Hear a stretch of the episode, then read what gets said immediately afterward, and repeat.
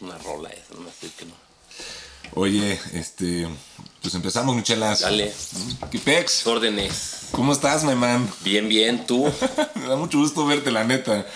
Eres, eh, vamos a dar la bienvenida primero a nuestros miles de millones de, De radio escuchas. de podcast Podcast escuchas. escuchas. Este, un shout out a nuestro nuevo patrocinador, ¿no? This and That. Excelente. Estamos muy contentos de haber concretado esa, esa Por fin. ya, ¿no? Es- Pues hasta que estás en México. Este, ¿qué es This and That, Michelas? Disandat es una compañía de desarrollo de tecnología, videojuegos y temas ahorita famosos metaversales, plataformas interactivas, comunicación virtual, avatars, etcétera, etcétera, de cosas de tecnología. Ok, este. ¿Y qué? O sea, de tecnología abarcando exactamente, puramente el metaverso. No, no, no, no. Desarrollamos desde e-commerce hasta desarrollos de diseño de páginas web, diseño de consultoría digital. Ahorita porque está de moda el metaverso y porque una parte que siempre hemos tenido ya dentro es la parte de gaming y las, las cosas como que se conjugan. Entonces, una parte de la compañía empezó a desarrollar cosas mucho más avanzadas en temas virtuales, con motores de videojuegos, páginas de internet en tercera dimensión, juegos en Roblox, juegos en Fortnite, con fines de comunicación y negocio. Y entonces, del e-commerce estamos un poco brincando a las cosas más modernas. O, digo, no sé si la palabra sea modernas, pero las cosas que están más en boca de todos hoy. Oye, de e-commerce, o sea, es que gestionar, eh, o sea, es un sistema de gestión de como dropshipping. Este, No, pues la verdad es que desarrollamos para las, pa- para las empresas sus e-commerce. O sea, algo en cosas en Shopify o cosas en Vitex o cosas en estas plataformas de e-commerce. Entonces, X marca nos pide que le desarrollemos o que le mejoremos el e-commerce que ya tiene. Son, son un, eh, un puente entre la que tienen versus eh, la versión 2, por así decirlo. O sea, es que ahorita Exactamente. acabas de mencionar Vitex y acabas de decir Shopify también, pero sobre todo Vitex fue lo que me llamó la atención. O sea, ustedes son como los consultores en arreglarles la plataforma que ya tienen y hacer la migración a, a Vitex. hacer la Exactamente. migración a Vitex. Sí, o sea, somos partners de Vitex, entonces muchas de las empresas que tienen su, su, su e-commerce en cosas más rudimentarias o sencillas, nos piden que la migremos o que hagamos el port a lo que es Vitex. Ya. Entonces eso lo hacemos para algunos clientes más tradicionales y para ya más tema de marketing, más tema de comunicación, más temas de como de marketing digital o de marketing virtual, ya es donde entran partes como desarrollar juegos en Roblox para las marcas, mundos virtuales, temas de avatars, temas de apps mucho más avanzadas, realidad aumentada, realidad virtual, inteligencia artificial, etcétera, etcétera. ¿Cómo se ve eso en formas tangibles? Es que eh, usas cosas... eh, Qué buena pregunta. pues depende de qué es lo que hagas, pero todo tiene su, su forma de tangibilizarlo. Es que sobre todo, mira, te voy a decir que estás usando, eh, me acuerdo hace años cuando platicamos, estaba muy de moda el tema de el juego RuneScape.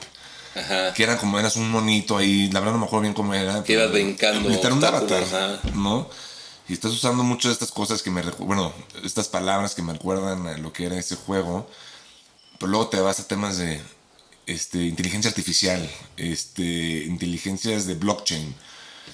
Perdóname, eh, cosas, no, no inteligencia de blockchain, sino temas de blockchain. Eh, Güey, son temas súper complejos eh, que, no sé, o sea, a lo mejor necesitas un, eh, puta, pues un ingeniero súper picudo en temas de, De, De- programación. de programación o algo así como para lograr un producto tangible, real, ¿no? Si ustedes no tienen eso o que, o sea, yo creo que mi pregunta es más, ¿hacia qué grado usan estos temas de blockchain e inteligencia artificial y hasta dónde llega la mano de this and that en, pues sí, literalmente en, en, en estas tendencias? Pues mira, blockchain no nos metemos tanto. La verdad, blockchain sí es como pues otro rollo. Este, no sé, no lo conozcamos, pero sí es, sí es como que otro, otro animal. Nos mantenemos más del lado del tema de la experiencia. Entonces usamos motores como Unity, como Unreal, hacemos cosas de realidad aumentada, o sea, hacemos cosas con las marcas donde a través de la cámara del celular ves el logotipo o un QR o algo así y te detona una experiencia interactiva con la que juegas y eso te detona este, un, un marker o algo que tenga que relacionarse con el producto. Entonces ya sea que sea de branding, de marketing o de que metas un código de producto y te dé un power up o algo así. Este, eso es lo que hacemos, es como este lado tiene que ver más con gaming. Y usamos mucho las plataformas ahorita que ya están de moda, como Roblox. O sea, trabajamos muchísimo con Roblox. Trabajamos muchísimo con Fortnite. Pero esa ya tiene una base de usuarios de millones de personas. Entonces nosotros desarrollamos adentro mundos virtuales, juegos, cosas de enseñanza, de educación, de marketing. Hacemos que si hacemos el concierto, que se hace, o sea, cosas de experiencias. Este, pues como trabajar en una red social, pero totalmente tridimensional son, son una parte del rompecabezas completo, viendo, pues sí, lo que es, poniendo muy tangiblemente, el, porque la verdad es el que tengo más claro, Fortnite, ¿no? Sí. Perdón, pero todo este universo y todo esto eh, que ya son hoy en día, dicen that, se enfocan como puntos, vamos a decirle puntitos de ese universo, que a lo mejor exponencien la experiencia del, del mismo usuario que ya está dentro de Fortnite. Sí, o sea, por ejemplo, nosotros nos especializamos en dos o tres cosas, no nos especializamos en todo.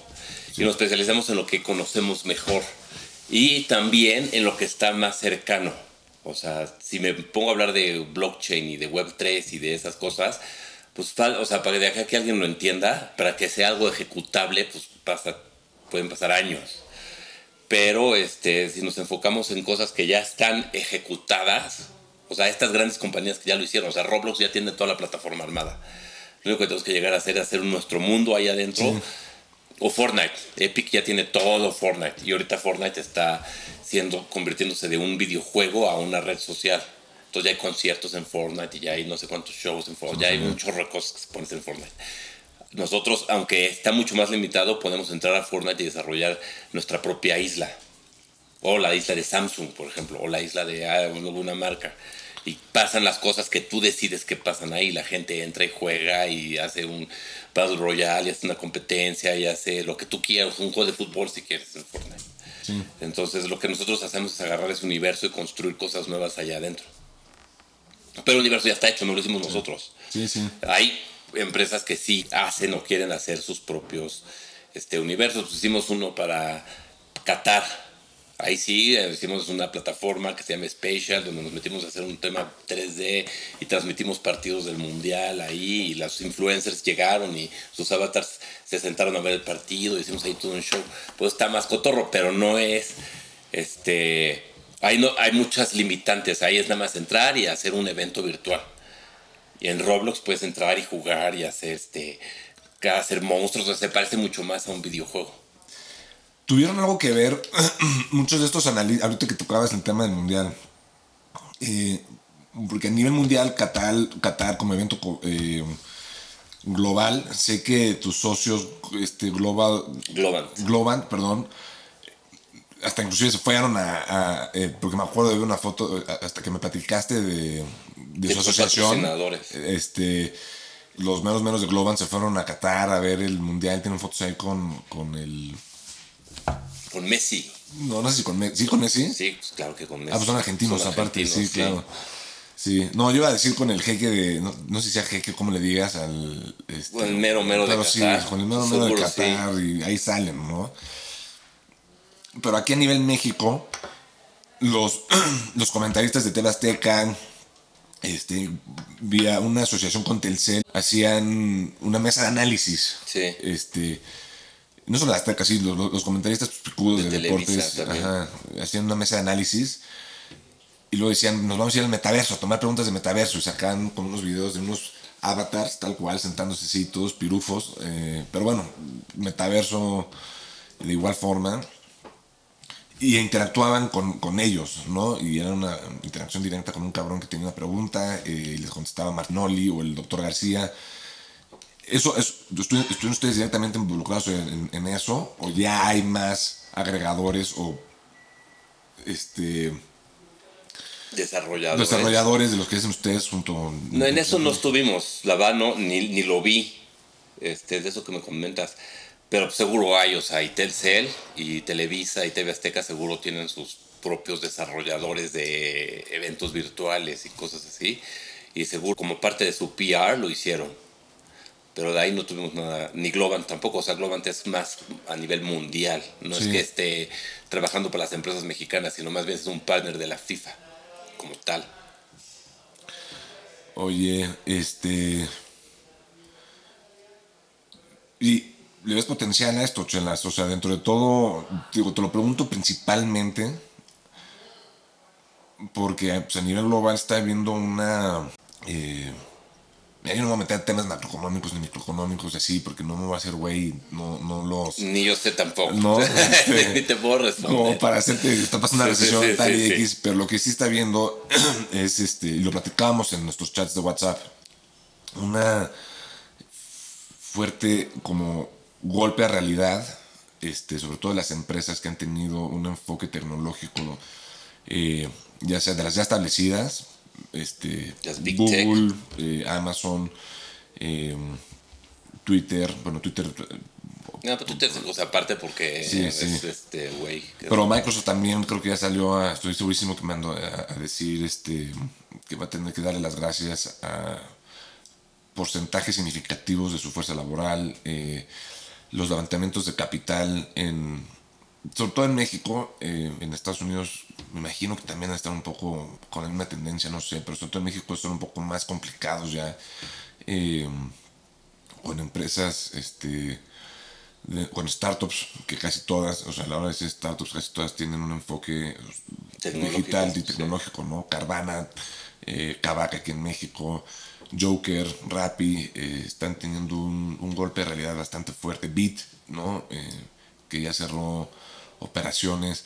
Y ustedes pues también tienen un enfoque, pues la verdad, de lo que me platicas y de lo que yo sé de lo que conlleva el desarrollo y ofrecimiento de estos servicios y productos, pues tecnológico, o sea, su dependencia tecnológica es bastante significativa. Sí. ¿Cuál es la realidad de hoy en día? ¿A dónde lo ves? Este, tú, Gon, ¿qué, qué, esperas de esto? Y lograr con esto. Pues que son, o sea, son temas bien diferentes. O sea, las Big Tech de Estados Unidos, pues yo no sé, por un lado anuncian los, los, los, despidos masivos, pero por otro lado ahí está Microsoft haciendo una inversión de 10 billones de dólares en chat GPT 3. O sea, como que no, no, no no, o sea, Facebook despidiendo a mil personas, miles de personas, pero pues sí, porque quiso meterse 100% a la realidad virtual, no tenía ningún sentido lo que estaba haciendo Facebook desde ahí. Y las mexicanas que están teniendo su reality check es porque hace un año pues todo mundo les metió la a güey sin resultados. O sea, toda su éxito, o sea, se cuenta que su enfoque en vez de desarrollar una compañía era generar valuación. Entonces era, pues tú dame lana, dame lana, dame lana, y mi evaluación se iba al cielo, pero pues no estás generando un peso, o sea, Kavak es el perfecto ejemplo, ¿no? O sea, llegó a valer más que Televisa, o sea, digo, X, Televisa ya tampoco es la gran cosa, pero llegó a valer 7 mil millones de dólares con cero, o sea, no con cero ventas, pero con ventas muy por debajo de lo que esperaba. Puro levantamiento de capital, pura valoración, pura, pura evaluación, hipervaluación. Eventualmente se va a tronar. Por nuestro lado, nosotros estamos más enfocados en el tema de la experiencia y el hacer experiencias que tengan que ver con la comunicación y con el uso de la tecnología, no como un e-commerce nada más, sino como un desarrollo para el marketing, para la comunicación, para la educación, para tener cosas que son de la vida real aumentadas con la vida digital. Pero no es nada más digital. Y no es nada más un pues voy a poner a venderme en línea, sino vamos a crear productos que hagan algo mejor a través de la tecnología, pero sin hipervaluaciones de, pues dame 100 millones de dólares para que yo valga mil millones de dólares, aunque 200 millones de dólares están todos gastados. O sea, no estás generando nada. Esas empresas pues, no están generando nada. Digo, yo de Rappi no sabía que estaba tan mal. Yo pensé que estaba bien. Pero también, o sea, si están métele, métele, métele, métele lana nada más a lo güey. Y su modelo de negocio no está aguantando, pues. No sé qué tan mal estén, ¿eh? No, no quiero, yo tampoco. Yo, o sea, no sabía que estaban mal. Pero luego lo de la pandemia, pues aceleró mucho el tema digital. O sea, haz de cuenta que estiras una liga, eventualmente va a tronar y va a regresar pero no va a regresar hasta el punto original, o sea, se va a quedar en medio. Entonces ahí es en medio donde tienes que enfocarte. El de los que estaban hasta acá, Kavak y todas esas cosas, que unicornios o Facebook con sus VRs y todos estos rollos de billones de dólares, están estirando la liga hasta allá, pues ya tronó la liga. Y regresa, pero no regresa hasta el principio, o sea, se queda en medio. Y es en medio donde está todo este otro mundo, de, como las New Tech, como Roblox, como Epic, como cosas que sí está haciendo Apple muy bien, no enfocándose en tema de realidad mixta y no nada más de realidad virtual. Como esto, otra, está pasando esto con la inteligencia artificial, todo el mundo, ah, tampoco está, pues está sobrevalorada. Va a tronar la liga, nada más que no va a regresar hasta el punto, o sea, va a quedar en medio. Y las cosas que sí son prácticas, pues se van a empezar a utilizar. Hoy porque esta madre de chat GPT-3 todo el mundo la usa para preguntarle cosas y las cosas que contesta. Y yo la he usado o sea, ahorita que tengo, que tengo una presentación, una conferencia, le pedí a la chat GPT esta cosa que me la resumiera para mandarle el mismo artículo a Forbes. O sea, para que no lo vuelva yo a hacer, le dije, a ver, ten este texto, resúmemelo, que sean de 3.500 palabras, que no pasen de 3.500 palabras y tas, tas, tas. O sea, leí las instrucciones, le dije que lo hiciera, pero lo hizo pésimo. O sea, le quitó todo el contexto creativo, le quitó todo el contexto, o sea, nada más puso los datos lo tuve que volver a hacer yo de todas formas. O sea, es muy buena para ciertas cosas, es muy mala para todo lo demás. Para resolverte la vida. Sí, o sea, no, no, te resuelve la vida, nada más te hace cosas más rápido o, este, pues como el Google Search. O sea, pues no te resuelve tener que buscar las cosas, nomás le pones a Google y te las busca más rápido. O sea, lo que hacen es, se estira la liga hasta allá, hasta allá, hasta allá, hasta allá, y cuando truena, regresa, pero se queda en la mitad. Pues lo que está en la mitad es lo que va a hacer constructivo para los próximos 10 años. Y yo creo que México pues, tiene muchísimo, muchísimo que dar ahí. México hablas a nivel literal nacional, o sea, claro. porque, o sea, digo, la, realidad de México, independientemente de, de la industria en la que estás tú, y sobre, pero sobre todo, o sea, creo que la industria en la que estás tú es eh, bastante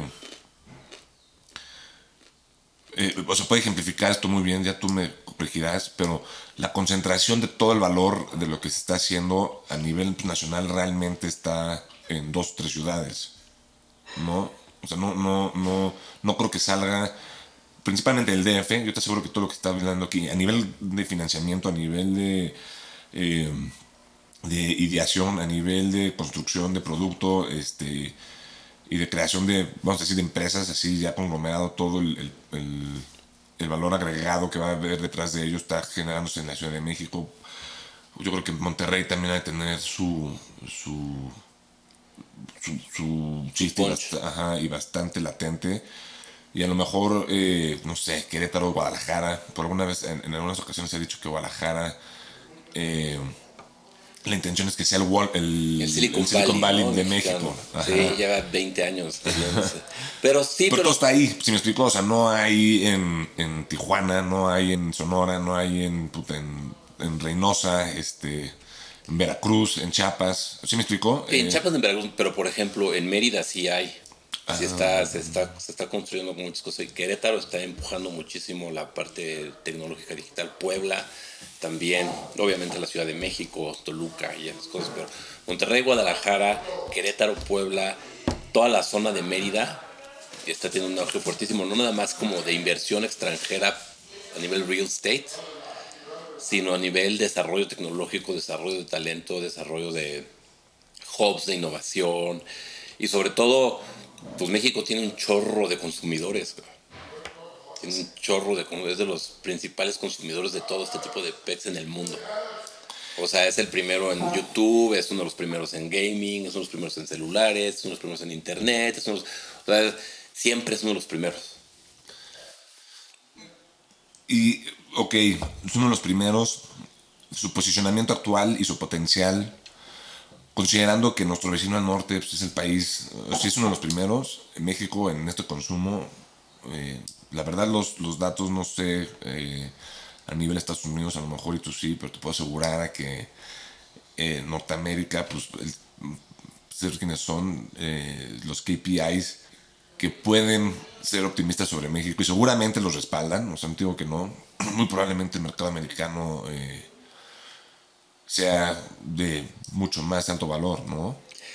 Es de mucho más alto valor, pero el mercado mexicano es mucho más explotable. Ah, sí. Porque es pues, nuevo, o sea, y tiene un chorro de talento que apenas está surgiendo. Y es más barato. Y tiene, o sea, geográficamente está súper bien posicionado. Es el número uno de la. O sea, en Latinoamérica todo el mundo ve a México como la, la joya de la corona. O sea, la gente que se viene a trabajar de, de Brasil, de Argentina, de Venezuela, de Colombia, México, apa- aquí se les hace la joya de la corona. Y Estados Unidos está viniéndose muchísimo hacia zonas del centro de la Ciudad de México, con la Condesa, la Roma, la Juárez, a Mérida. Es mucho más barato, es muchos mejores climas, tiene muchísimo talento de desarrollo. Tiene 100 millones de mexicanos, güey. O sea, es un, es un chorro de gente, ¿no? es un chorro de mercado. Oye, ahorita quitando un poco el, el foco de eh, así de especialización de industria y, y- y de this and that,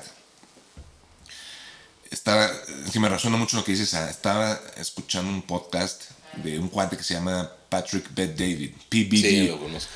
Que es un crack, la Sí, neta, güey, wow, ¿no? Me encanta. De. Valuetainment, ¿no? De Valuetainment, sí. sí, justo, sí, sí, sí. ¿Lo conoce? O sea, ubicas. Sí, claro. Qué chingón. Sí. Este, y dice, güey, es impresionante eh, cómo, o sea, ¿qué, qué tiene? Él, pues, él es, él- él es de Irán, él se fue a, a vivir a Estados Unidos y dice que era un idiota, y, pero pues el capitalismo y el American Dream lo propulsó, lo, lo- lo- o sea, lo que logró, lo logró gracias a lo que ofrece Estados Unidos, que es el, el sueño americano, y que es muy cierto, ¿no? Sí, total. Pero dice, güey, este, ¿por qué carajos? Supongamos que pones a 10 niños eh, americanos, gringos, hechos y nacidos en Estados Unidos, de- no especifica el- estatus social, pero dice que tienen, o sea, que no, no, o sea, que 10 niños americanos versus 10 cabrones de la misma edad de todo el mundo, sirios, este, venezolanos, mexicanos, este, rusos, ucranianos, que pierden todo del día a la mañana y por X o por Y logran establecerse en Estados Unidos. De esa camada de esos chavos, de 10 chavos del alrededor del mundo, seguramente van a haber muchos más eh, eh, personajes exitosos en, en términos económicos versus los 10 gringos. ¿no? Totalmente. Pero es eso se habla mucho, digo, Estados Unidos es lo más mediático, ¿no? Sí. México no queda muy lejos de esa realidad también, ¿no? O en tu experiencia, o sea, digo, Kabak, independientemente de lo que le pueda pasar y lo que estoy viviendo ahorita y le pueda pasar en unos años, eh, Pues el son es, venezolano. Los dos son ¿no? venezolanos. Este,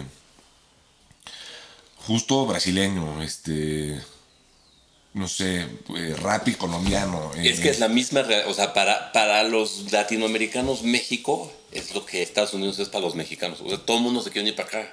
No hay nada que no puedas hacer aquí. Nada, no hay nada que no puedas hacer aquí. Y ahorita, pues el peso es la moneda más fuerte de Latinoamérica. Es más, creo que es de las más fuertes del mundo, en, en- sentido a tercermundistas. O sea, país, México es el país tercermundista más primermundista que existe. Esa es la realidad la que existe, güey. Aquí vives. O sea, es un país donde puedes hacer todo. Qué optimista Todo. eres. Es la verdad, es el país primermundista más tercer, tercermundista más primermundista que hay. Tiene un chorro de consumo, la gente gasta por todos lados. Es el país que más. es, es el, es el número uno del mundo en, en gasto de lujos, en compra de lujos. O sea, empresa de lujo que se viene aquí, vende. Cartier, Gucci, Ferrari. O sea, ves más Ferraris aquí en, la, en Santa Fe que en Miami. O sea, está, México está cañón. La, gente que gasta, gasta cañón. Y, y el dinero está. Las empresas más picudas del mundo están aquí. Las más, tanto las nacionales como las internacionales. Todas están aquí. Pero nos trae, a mí- eso me regresa al mismo punto. Este, están aquí, Ciudad de México. Están aquí, o sea, vete a. Bueno, es que está muy centralizado, sí. Sí, pero exacto. no importa, sigue siendo México. Y hoy, pues levantas el teléfono y le hablas a. Es más, ya ni siquiera agarras el LinkedIn y buscas a cualquier director que esté ahí. Y te acepta y te puedes poner a platicar con él. O sea, México no, te- no, no le pide nada a ningún otro país. A ni uno. Ni con el gobierno que tiene. Ya. Y podría ser mejor, claro que podría ser mejor, pero pues tiene todas las, las de ganar. Ya. Ya, ya. Y lo puedes ver, o sea, la gente que, que se viene de expatriados aquí, de Latinoamérica, dice nada más con que me vengo a México, ya para nosotros es un es subir, aunque no nos paguen más, ya es una mejora de calidad de vida estratosférica. Y los gringos que bajan, también dicen, güey, pues yo me quiero quedar a vivir aquí. O sea, la gente, el- la cultura, el, el costo de vida. Se van a vivir a la Condesa y es está todísimo dar. Sí, sí, sí. La Polanco, la Juárez, o sea, están, y eso sí, ok, esto es la Ciudad de México, pero pues Mérida tiene un auge fuertísimo, Querétaro, no manches, está cañón, Puebla también, o sea, lo que pasa es que nada más queremos ver el, aquí la, la burbuja de, o las noticias, lo que dice o no el peje, pero México está cañón. O sea, está tan fuerte que ni el pésimo gobierno que tiene lo tumba.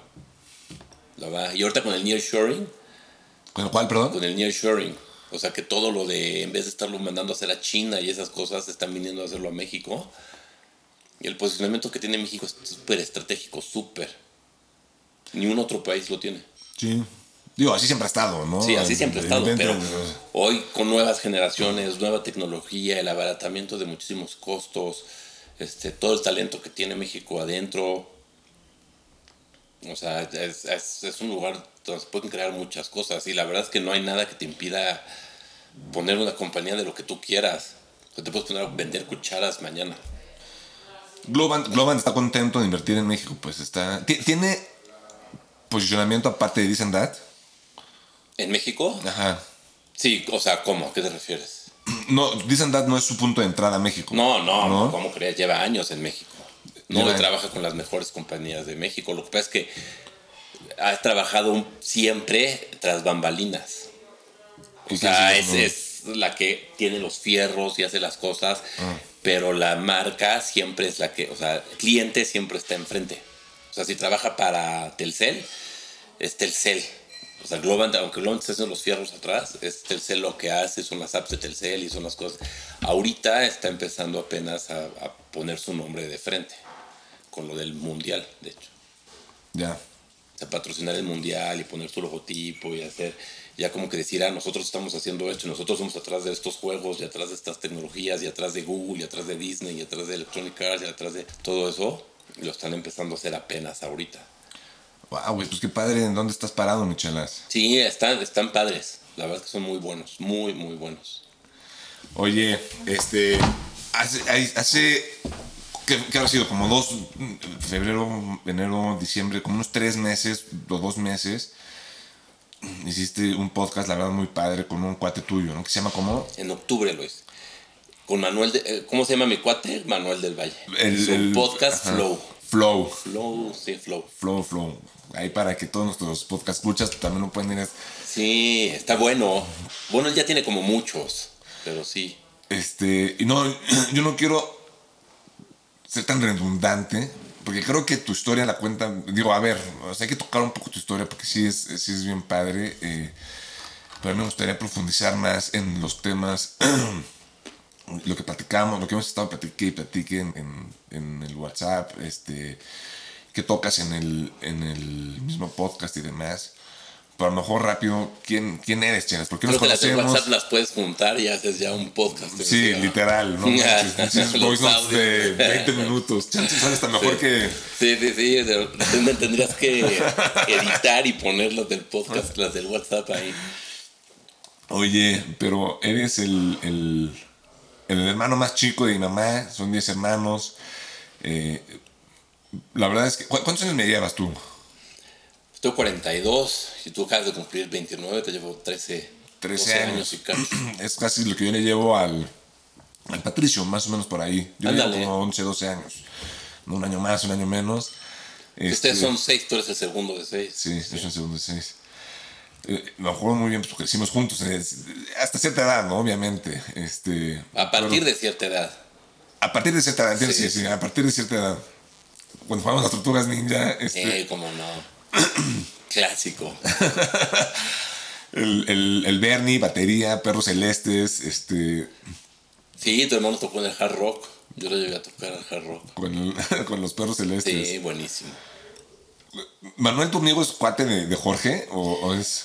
Lo conoce, pero yo, o sea, el, el- el amigo en común, digamos que soy yo. Ya, O sea, lo conoce por las fiestas y porque, pues bueno, Sí. pues ahí en la náhuac lo veíamos y tocaban los perros celestes en los musianáhuacs y así. Pero el amigo en común, digamos que soy yo. Oye, ¿por qué nos das un poquito de entrada entonces? O sea, hablando de todo esto, ¿a quién es Gonzalo? ¿No? En temas. Es que te- lo que platicamos antes de grabar, el, el- tienes una historia muy interesante en todo, porque te digo, hace como dos o tres semanas, un cuate, estábamos en la fiesta de su hermano de 35 años, este, tiene un amigo que está muy metido en el rollo de la música y no sé qué. No, y ni siquiera era él, era otro que, que es abogado. Se apellida, Tapia, no me acuerdo cómo. ¿Cuál es su primer nombre, la verdad? Tapia me suena. Este. Pero los perros celestes, no mames, los perros celestes. Jorge, el, el, el, el pa- el pateador, El baterista pateador, pateador. el abogado pateador. no, el abogado pateador. Este. Y de ahí sacamos plática y lo que tú quieras. Y luego, sí, güey, yo el Chenas nunca lo conocí, pero con una fiesta que salió en, Pero estuve en sus fiestas. este, en, en un, pero en un, eh, En una lona. Ajá, una lona, sí, sí, sí. hazme el favor. en este, puta, creo que aparte sí de que en Chimalhualcán, una madre así. Sí, este, en, en Capulines. en Cap- no, bueno, sí, pues, pero la lona estaba en, en, ¿te acuerdas donde fuimos a la zona, al concierto de, de Mago de Oz? Ah, sí, ahí en Naucalpan. Por ahí, ajá. Sí, no, hazme el favor. Sí. Capulines número tal, Kyle.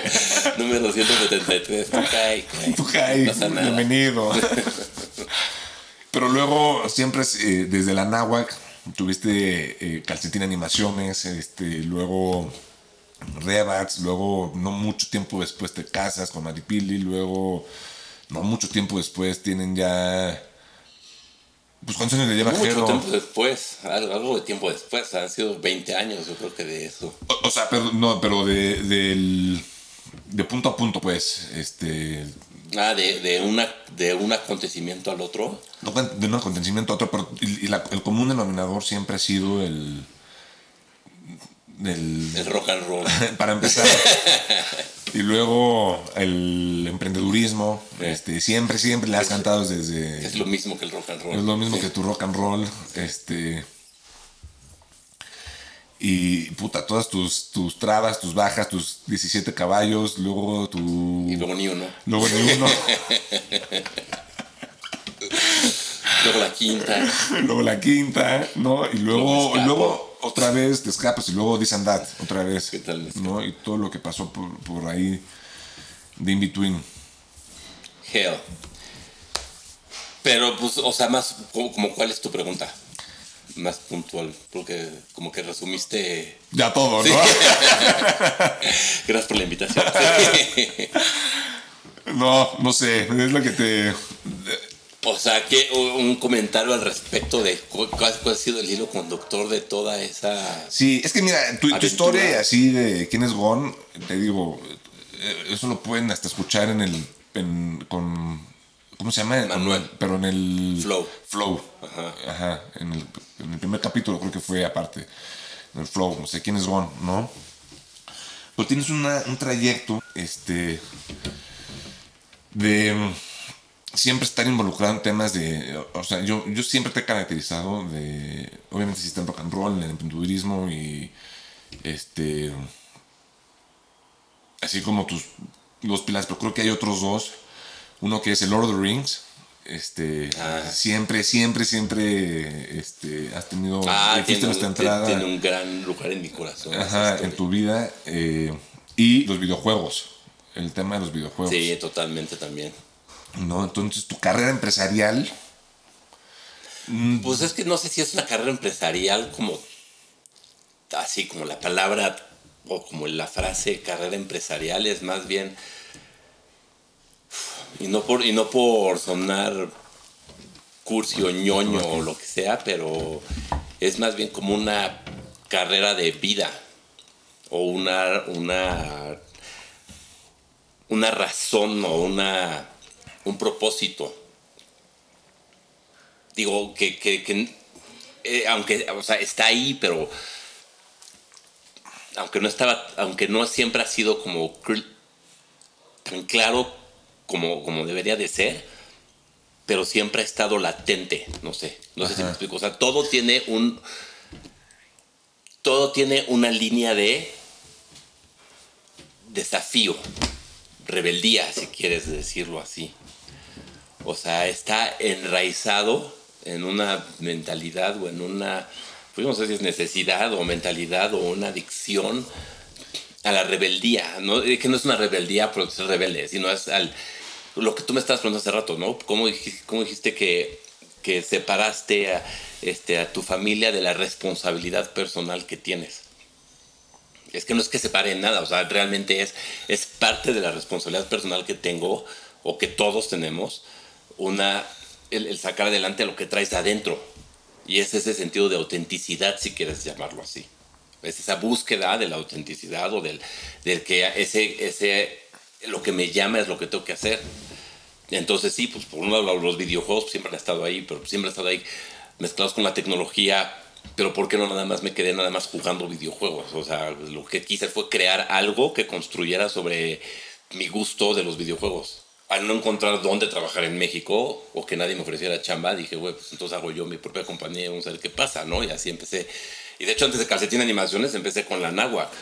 Empecé a sacar mi oficina de la Náhuac y yo les dije, yo creo que le presenté el proyecto desde la intendencia hasta el padre Gregorio, diciéndoles que íbamos a hacer un videojuego en la Náhuac que me dieran y que yo iba a hacer y que yo iba a poner un, laboratorio de creatividad y tecnología, todavía me acuerdo, y me llevaron ellos a presentarle a Microsoft y a HP y a, un, proyecto para que lo patrocinaran y acabé teniendo una oficina, digo, ya no fue un laboratorio, fue nada más una oficina y acabamos siendo animación porque nadie sabía programar. o sea, teníamos la idea de hacer algo gigantesco y acabamos haciendo nada, pero ahí, pues eso estuvo padre pero fue la búsqueda, o sea, fue el decir, oye, pues aquí, ¿cómo me apalanco de esto para hacer algo que a mí me guste hacer? Todo está basado en algo que a mí me gusta hacer. Incluso los eh, aciertos y los errores. Entonces, pues no sé si, si, es como un tema de una estrategia empresarial o una, ¿cómo, cómo existe una carrera empresarial? Sí. Más bien es un, es un gusto por hacer las cosas a mi manera, un poco decirlo así. O sea, como que no he seguido ninguna regla ni ninguna receta. De hecho, quiero hacer videojuegos. Oye, pues sé que hay mercado, me gusta, sé que hay talento. Pues no podíamos hacerlos por acá, entonces empecé a hacerlos por allá. Hice una página de internet que se llamaba Blasam, donde empezamos a hacer juegos en celulares. Y luego, como no jaló, yo le dije a Unilever que si yo le vendía un celular, un juego para celulares para su marca. Y ese fue el primero que vendí. Y antes hacíamos animación por computadora porque pues, no teníamos ni idea de cómo programar. Pero pues ahí, un, me acuerdo un día viendo una revista y dije, ay, pues si hacemos uno de celular no se ve tan complicado. Y contraté a un güey que, que, que, programaba en Java y le dije, ¿puedes hacer un demo de esto? Hicimos un demo y con eso, y con ese demo que ni siquiera funcionaba, le vendía a Unilever. O sea, los 10 segundos que funcionaba el juego fueron los 10 segundos que vio el, el que nos contrató el, el proyecto. O sí, ya, ya no puede seguir jugando. O sea, ya, dámelo de regreso, porque crachea después de 10 segundos. Pero eso nos dio el primer juego, y luego otro, y luego otro, y luego se hizo Rebels, y luego que si Liverpool, y que si otras tecnologías, y luego que si quiebra, y la volvió a levantar, y luego que si quiebra, y Pero bueno, también los errores han sido un poco de terquedad.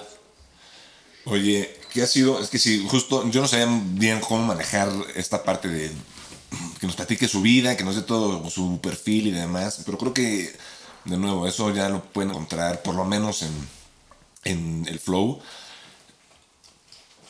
Pero aterrizando más, lista entrada ahorita en algo que decías, algo que, que, sí quiero tocar contigo, que es lo que hemos platicado en el, en el WhatsApp, ¿no? Durante pues, ya tres semanas, un poquito más. Bastante más. Este a lo mejor empezando, ¿cuál ha sido tu mayor lección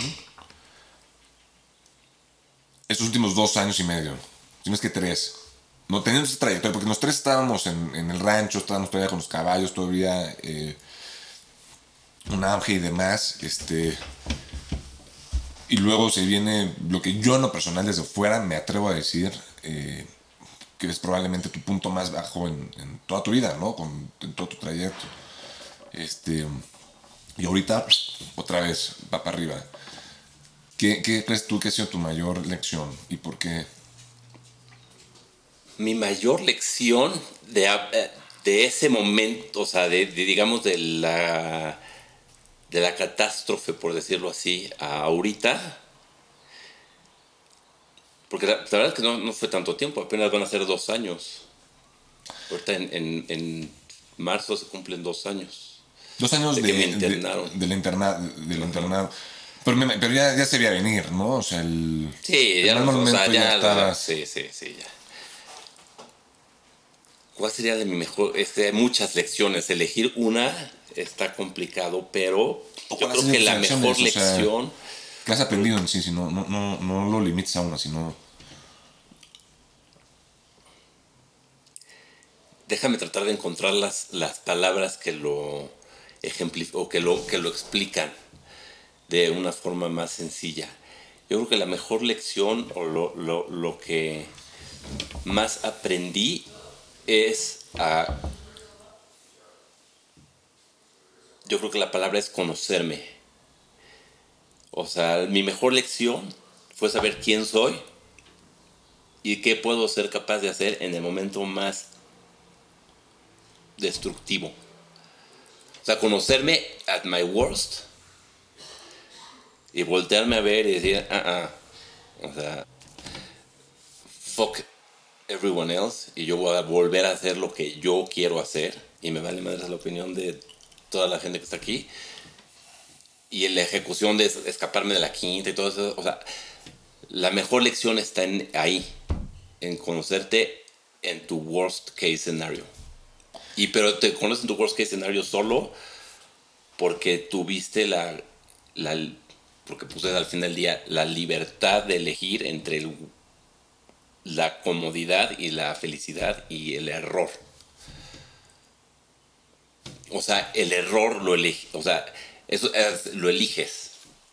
El error lo eliges. El error, o sea, sí, la verdad es que sí. Es el, el, el conocerte en tu peor momento es una elección que tomas. Decidir eh, el, conocerte en el peor momento es una elección que tomas. Decir, a ver, estoy en... Eh, y, y, cómo respondes a ese peor momento. Y ahí, o sea, es que es ahí donde está la lección, porque ahí es donde te conoces. Y, y de verdad fue muy diferente, o sea, digo, porque en todo tu trayecto, o sea, esto te pasó a tus 39, 40 años, ¿no? Ah, 40, 40, 40 a tus 40 años. Uh -huh. Pero a todo esto ya llevabas este, varios intentos de, de, varios tropezones. O sea, la carrera tradicional de, de un empresario, güey, en mi opinión, uh -huh. ¿no? Este, fracasos, aciertos. En algunos de esos fracasos. No, pero atrás, te voy a decir que. Con tu familia, con tu familia, seguramente has de haber dicho, puta, esto no se puede poner peor, cabrón. ¿no? Y sales. y siempre y, y de repente, boom, otra vez, ¿no? Pero en ese momento, o sea. Nunca retes a Dios. no, esto se puede poner peor porque. No tiene muy buen sentido del humor, Dios. No, no, se ve bien pesado ese cabrón. No, no, no es por retarlo, pues, pero. No, no, te entiendo. En el momento sí piensas, no se puede poner peor. Dame. Sí, no, ya, pero no, no es que no necesariamente hables de ese momento. O sea, sí, tú dices, puta, seguramente, como no sabes qué va a pasar cinco años después, eh, teniendo cuatro hijos, sobre todo cuatro hijos y deja tú los perros y demás, sino cuatro hijos y, y tu esposa. Suficiente. Güey, uno, en sido uno, ¿no? Este. Cuando dices puta, a lo mejor el tema del metro no fue, el, el videojuego, el de iMetro no fue el, el hitazo que me esperaba que fuese, este, que todavía se puede retomar, me entiendo y demás. Sino, nada más hablando de ese momento, yo esperaba que esto me sacara y luego, puta, debo tanto a la tarjeta, debo tanto a los seguros, debo tanto a las escuelas, me está comiendo el, el pedo de aquí, esto no puede ser mejor, esto no puede ser peor. Seguramente este tema de conocerte y de decir, porque pues ahí pudiste haber dicho, güey, la neta, me conviene ya empezar a buscar una chamba formal, o la neta, aquí es donde ya mi camino a lo mejor debe de cambiar, no sé pero en, los grandes rasgos no se me hace muy diferente las decisiones que tomaste en el pasado para seguir emprendiendo y seguir emprendiendo, seguir emprendiendo, versus estar en la quinta internado este, y decir, no, ni de pedo, pues voy otra vez. ¿no? Digo, a lo mejor era. Sí, me explico, o sea, como que las decisiones desde mi punto de vista y desde fuera han sido las mismas. Las consecuencias que, que, estaba sufriendo aquí versus las de aquí a lo mejor eran diferentes, pero...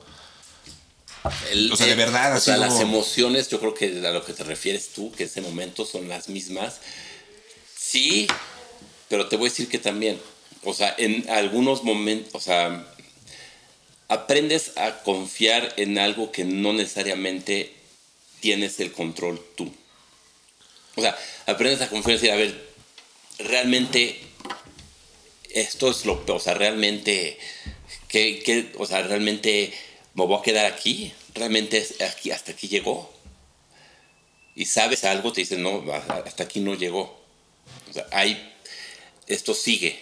Y tú sigues con esto porque es lo que tienes que hacer. Cuando no es lo que tienes que hacer es cuando... La, la gran diferencia, lo que me pasó antes de caer a la quinta, cuando empecé a irme por ese como mal, muy mal camino, fue que también perdí muchísima dirección. Okay. O sea, es como si le hubiera hecho una brújula así sea, ya no sabías ni para dónde va. Y a la pues cualquier cosa dentro de sí, o sea, cualquier cosa que brilla así lo casas, exacto. Así lo casas y fue un tema totalmente de este pues perder completamente mi norte en ese sentido, en el sentido interno, no de mi familia, no de que, oye, pues ya no sé si quiero seguir casado, o sea, no, no nada de eso, en el norte interno, profesional, este, de lo que quiero hacer con mi vida o del camino que tenía que seguir, ¿no? O sea, me, desorienté por completo y empecé a hacer cosas que no se debían de haber hecho y además acercarme a gente que no debí de haberme acercado o no debí de haberme acercado tanto pero pues eso fue lo que pasó, o sea, el, el, el golpe enderezó las cosas. Y cuando el golpe enderezó las cosas, reacción, o sea, mi, mi, reacción interna ahí sí fue parecida a las reacciones de antes. Es decir, no, espérate, aquí no se acaba. ¿Por qué? Yo puedo tomar una decisión a favor de esto, a favor de lo que yo tengo que hacer. Y es, pues si lo quieres ver desde el punto de vista religioso, pues simplemente es la fe. ¿Qué es lo que, en qué crees? ¿No? O sea, que no se supone que si, si está este Dios de que nos educan a creer y todo, ¿por qué acabaría ahí tu vida? ¿O por qué acabaría así? ¿O por qué acabaría desde un punto en el que no estás dando lo máximo de ti mismo? O sea, ¿a qué le tienes miedo? ¿No? No sé si me explico. ¿Que te vas a quedar qué? ¿Sin, quincena? Pues no mames, ¿qué, es eso? O sea, la verdad, hay muchas cosas mucho más grandes que eso. Y tienes que confiar en esas. Y es este llamado interno que te dice, oye, pues aquí no se acaba.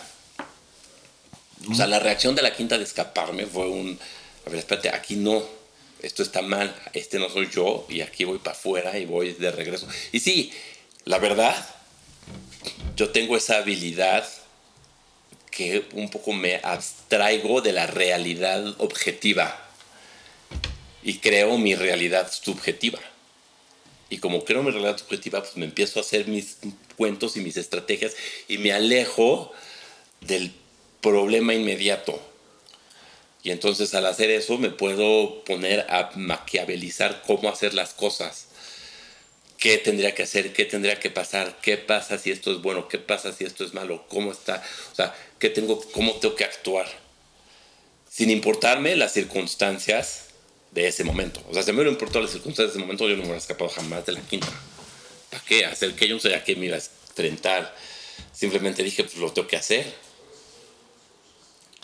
O, en, o sea, ¿qué hubiera pasado si no consigo a los inversionistas de antes, ¿no? A Francisco del Valle y a Raúl y a estas, o sea, o qué hubiera pasado si no sé, o sea, hay muchos que hubieras. El chiste es que las decisiones que tomé estuvieron tomadas en base a una visión de la vida que yo, de mi vida que yo tengo, que no tiene por qué ser igual a la que los demás tienen, o tampoco tiene que ser una visión que esté toda ya mapeada.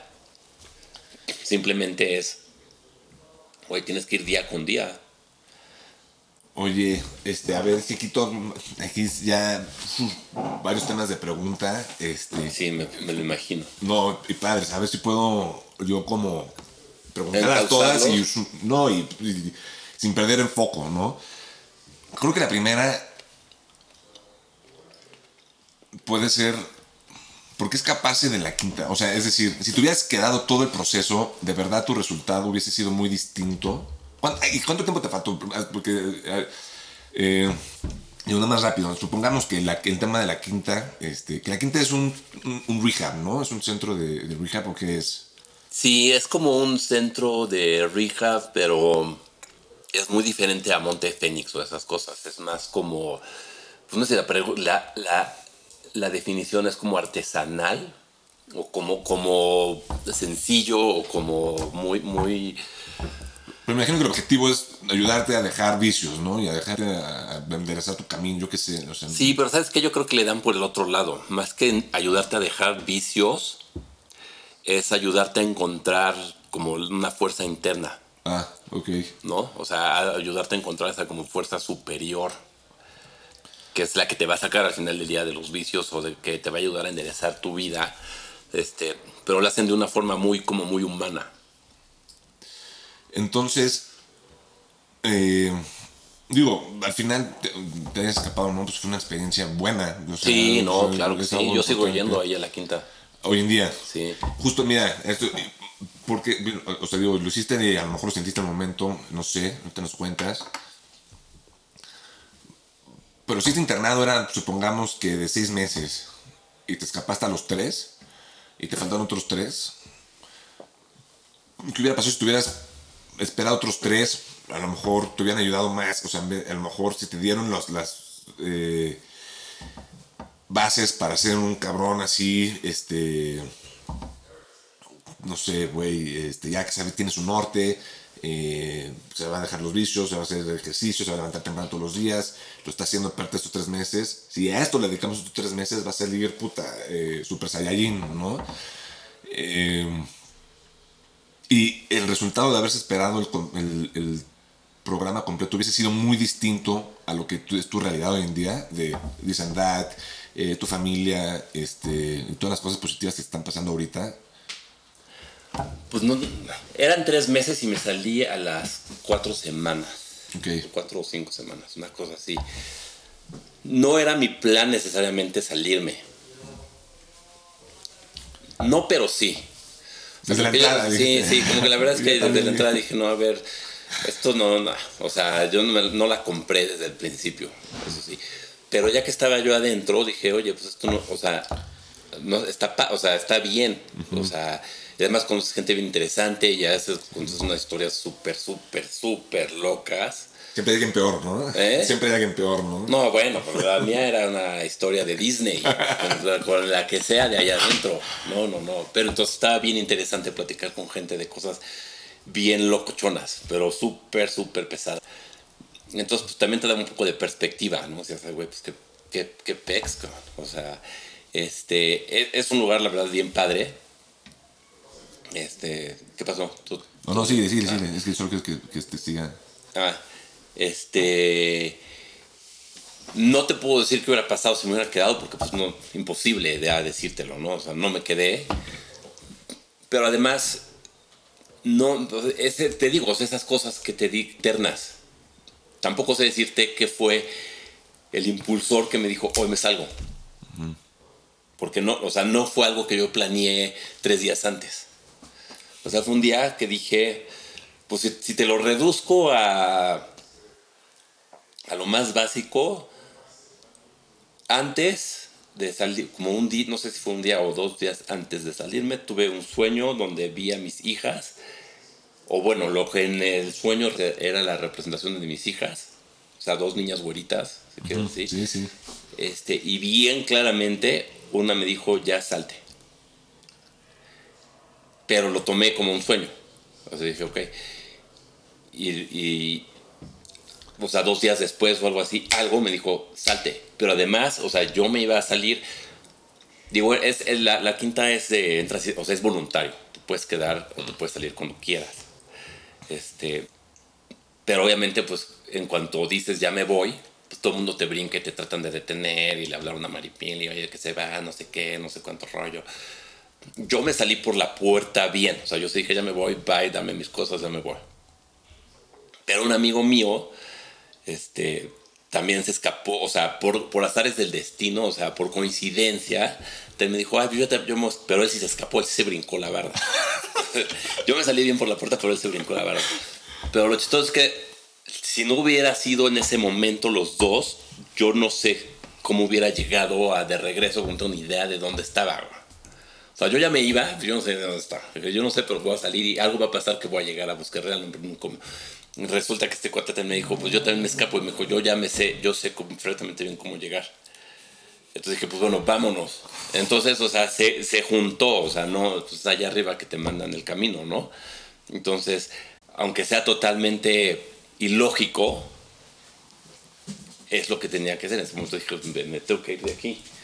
Entonces, pues fue así, porque este güey también se. Pero él sí se brincó la barda. Yo me salí normal. Yo agarré mis cosas y me fui. Así, me hablaron, me trataron de detener y tal, así, no, hay que tu poder superior. Le dije, güey, mi, my ass, güey, tú no sabes de quién estás hablando. entonces me salí. Y fue porque este güey se brincó y nos vimos afuera. ¿Qué pedo? Que, sí. que pude llegar. Entonces, este. Órale. Sí, exacto. Ahora sí te digo que no, que no, no sé qué hubiera pasado si me hubiera quedado todo el camino. Lo que sí te puedo decir es que lo que te dije hace rato es ese, ese como que enfrentarte a ti en el en tu peor es lo que da la pauta para darle el 180 o quedarte ahí. O sea, es una decisión. O sea, al final del día son decisiones. Y las decisiones, y esa decisión la sigues tomando todos, todos, todos, todos, todos, todos, todos, todos los días. Vamos a ponerle un pin a ese comentario. Quiero regresar a eso eh, que dijiste, diciendo el tema del peor, eh, y haciendo referencia a lo que platicamos anteriormente sobre tu trayecto, ¿no? Pero Este. Puta. A ver, ahorita más enfocada en tu experiencia de, de, la quinta en adelante, ¿no? O, sea, de, sí, sí, de marzo 2021 en adelante, ¿no? Eh, ¿2021? Sí, 2021. Sí, se van a ser dos años, dices, ¿no? Este. Sí, de, de este tema 2021 en adelante, güey. En, en el podcast del, flow. Eh, también relacionándolo a tu momento que dijiste, yo me tengo que ir. Eh, yo interpreté, o sea, lo que me acuerdo que dijiste en el podcast, y por favor así arregla el camino y lo que te digo que está bien, que está mal. Pero me acuerdo que dijiste algo que va muy, muy de la mano o literal, o si no es que literal, textualmente dijiste lo que acabas de decir, de hay un poder interior que digo, güey, aquí esto no se puede acabar, ¿no? Y si eso le da, bueno, esto aquí no se puede acabar, eh, pero ¿por qué toma? Y, y sí, órale, salte de la quinta, este, porque al final del día pues tienes cuatro hijos, tres perros, una esposa, este, que tienes que volver a perseguir y volver a, este, bueno, no, no sé qué tan perseguir, pues, pero tienes que volver a a perseguir. ok. Sogón, ¿no? Otra vez, este. exacto. By the way. By the way. sí, sí. Pero la acción posterior a eso puede haber sido infinitas, ¿no? Este, es decir, ¿sabes qué? Me voy a buscar una chama en Radio Fórmula. Yo qué sé, güey. una chama más formal uh, versus. Eh, eh, eh, eh sí, y al final tomaste la decisión de que we go again. Y por más mal que estuvieran las cosas fuera de la quinta, este, si es que estaban así de mal, pues están a toda madre, ¿sí me explico? Este.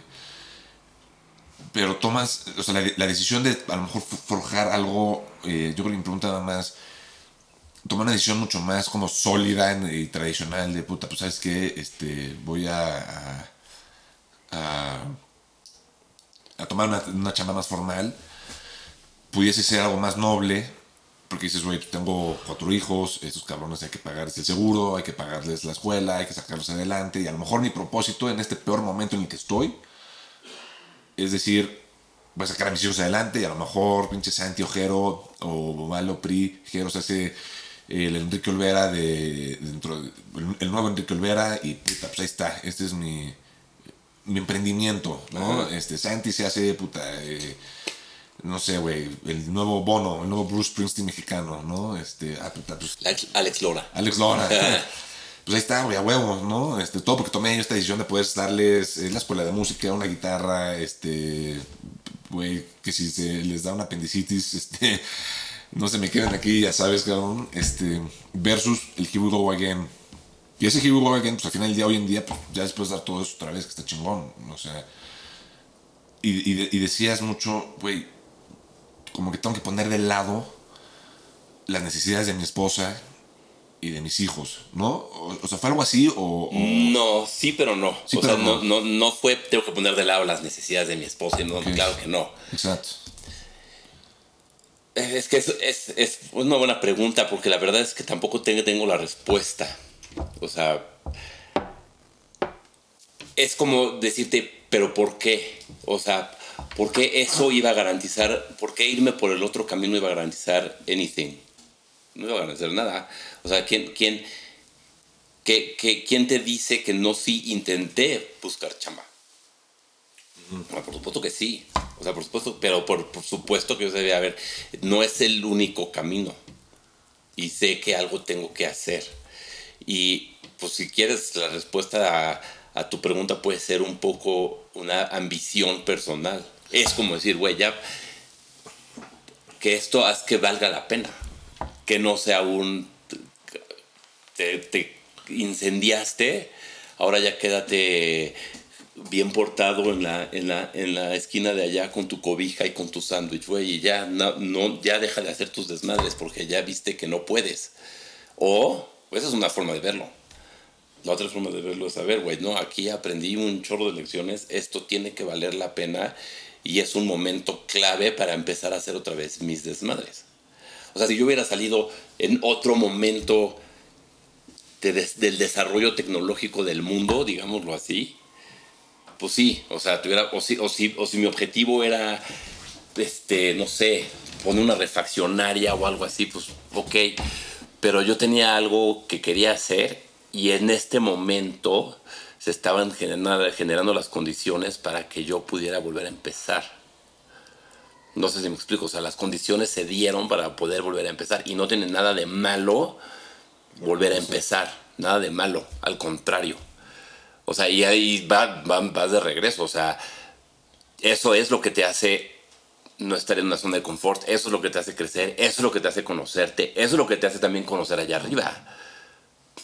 O sea, a tu versión de, Dios o de poder superior o de universo, lo que tú quieras llamarle. Así es como lo pones a prueba. Y así es como Él te pone a prueba a ti. O sea, pero la decisión sigue siendo tuya. O sea, la gran libertad que tienes de decir, pues bueno, ya, como dices tú, ¿por qué no este, regresé y entonces me puse a buscar una chamba y dije, porque entonces mi emprendimiento va a ser hacia mis hijos? Eso es un poco ridículo. O sea, yo creo que tus hijos lo que tienen que ver es que salgas adelante. Pero no o sea, que no te, que no te, que no te quedaste frustrado. Que, que, que, que huela super ultra macro cagaste, sí, pero aquí estás de regreso. Y que el matrimonio sigue, que la familia sigue, que los esfuerzos siguen y que no es suerte. O sea, es o sea, incluso lo que pasó, pasó por algo. ¿No? Entonces, si esa es la perspectiva que tú le das, Ahí está tu respuesta. ¿Y por qué? O sea, a ver, dime, dime por qué. Si, si, si tienes a un Dios que opera de esa forma, es como, ah, saliste la quinta, no sé qué. O sea, ¿por, ¿por qué me pasarían cosas malas? ¿No? O sea, ¿cuál es el objetivo de Dios de estar jode, jode, jode? si tiene un objetivo es, güey, no te estoy jodiendo, te estoy haciendo crecer, crecer, crecer, crecer, porque aquí, si tú decides, tengo un premio para ti. Si tú decides, si tú le tienes miedo, pues no, no lo tengo, güey. Si tú no le tienes, o si tienes miedo, pero sigues adelante, eventualmente esto se te va a dar. Pero yo, tú no, tú no eres nadie para juzgar si es que si mañana pasa una catástrofe, pues sí, y si no, güey.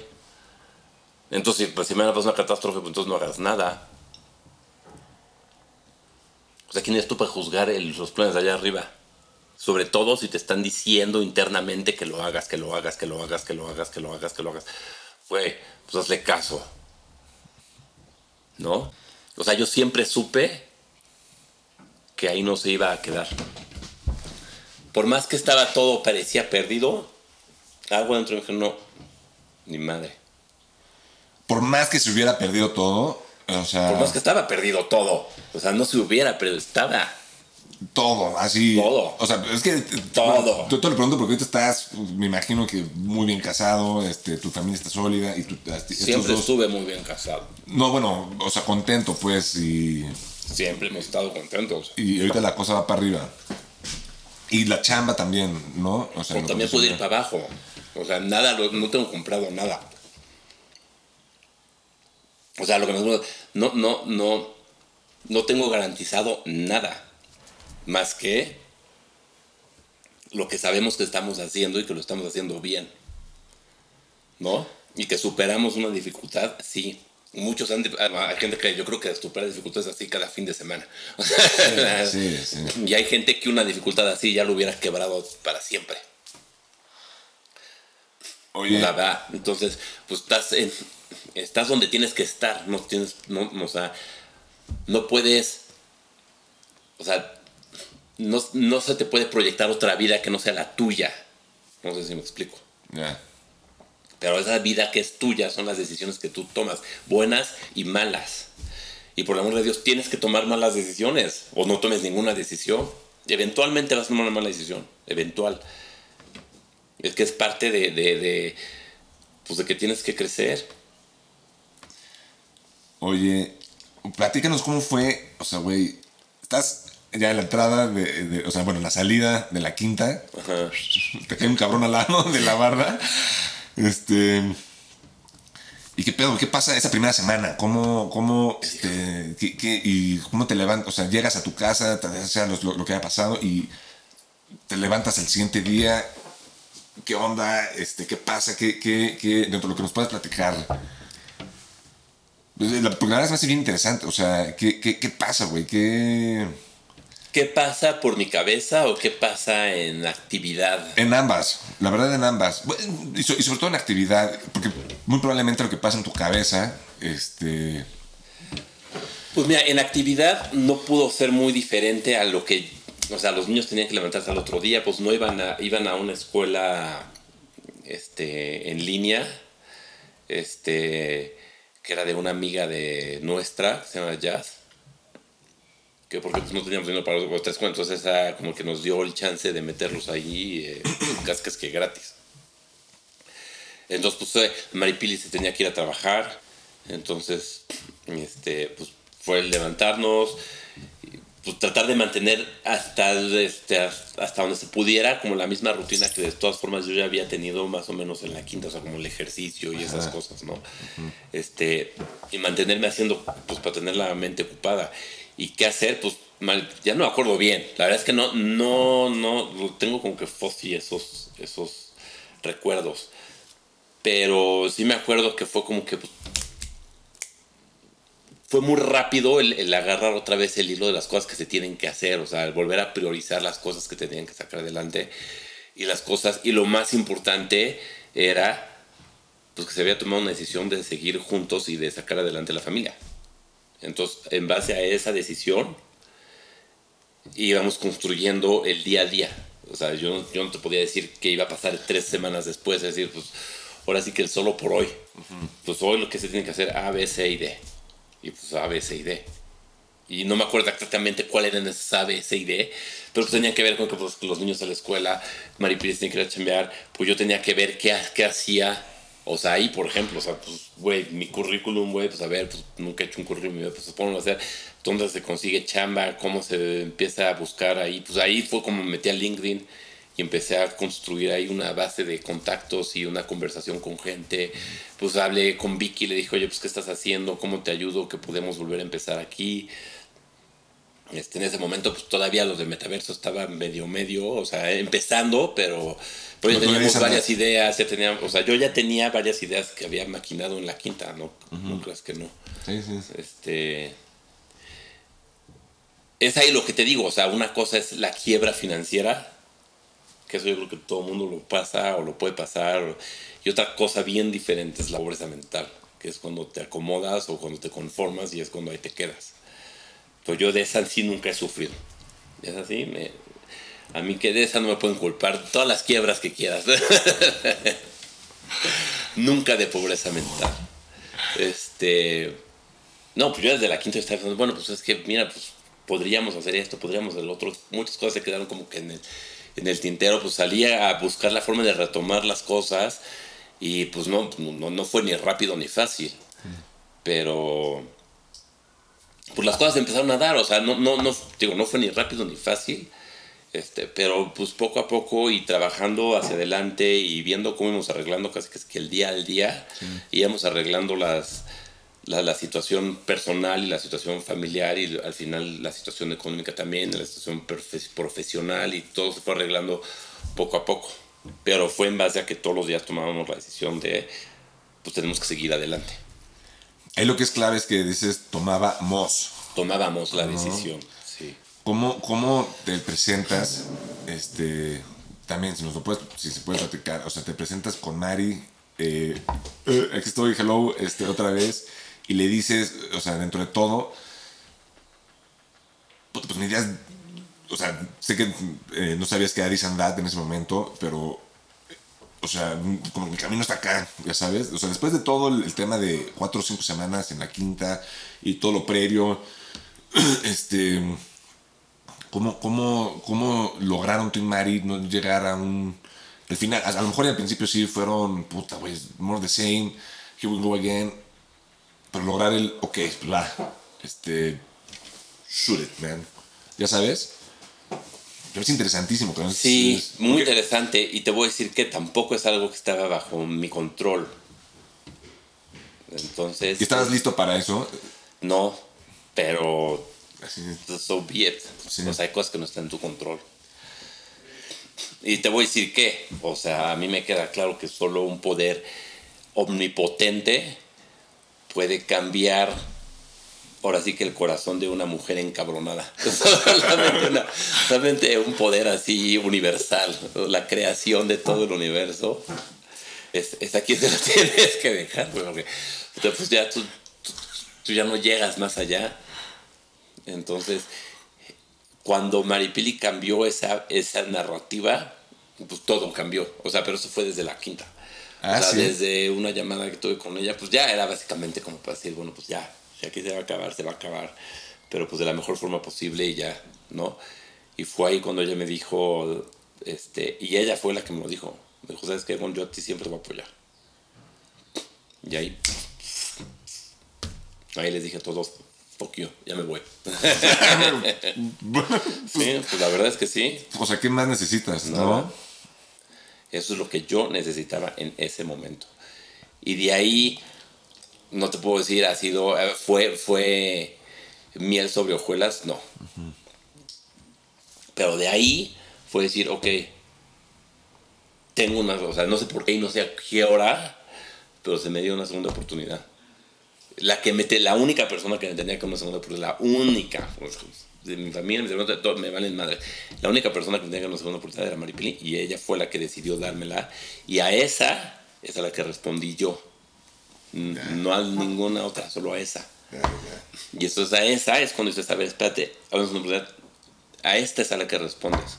Porque aquí es tu familia, aquí es la familia que tú elegiste, aquí son tus hijos, aquí son, aquí es la que ha estado contigo, aquí.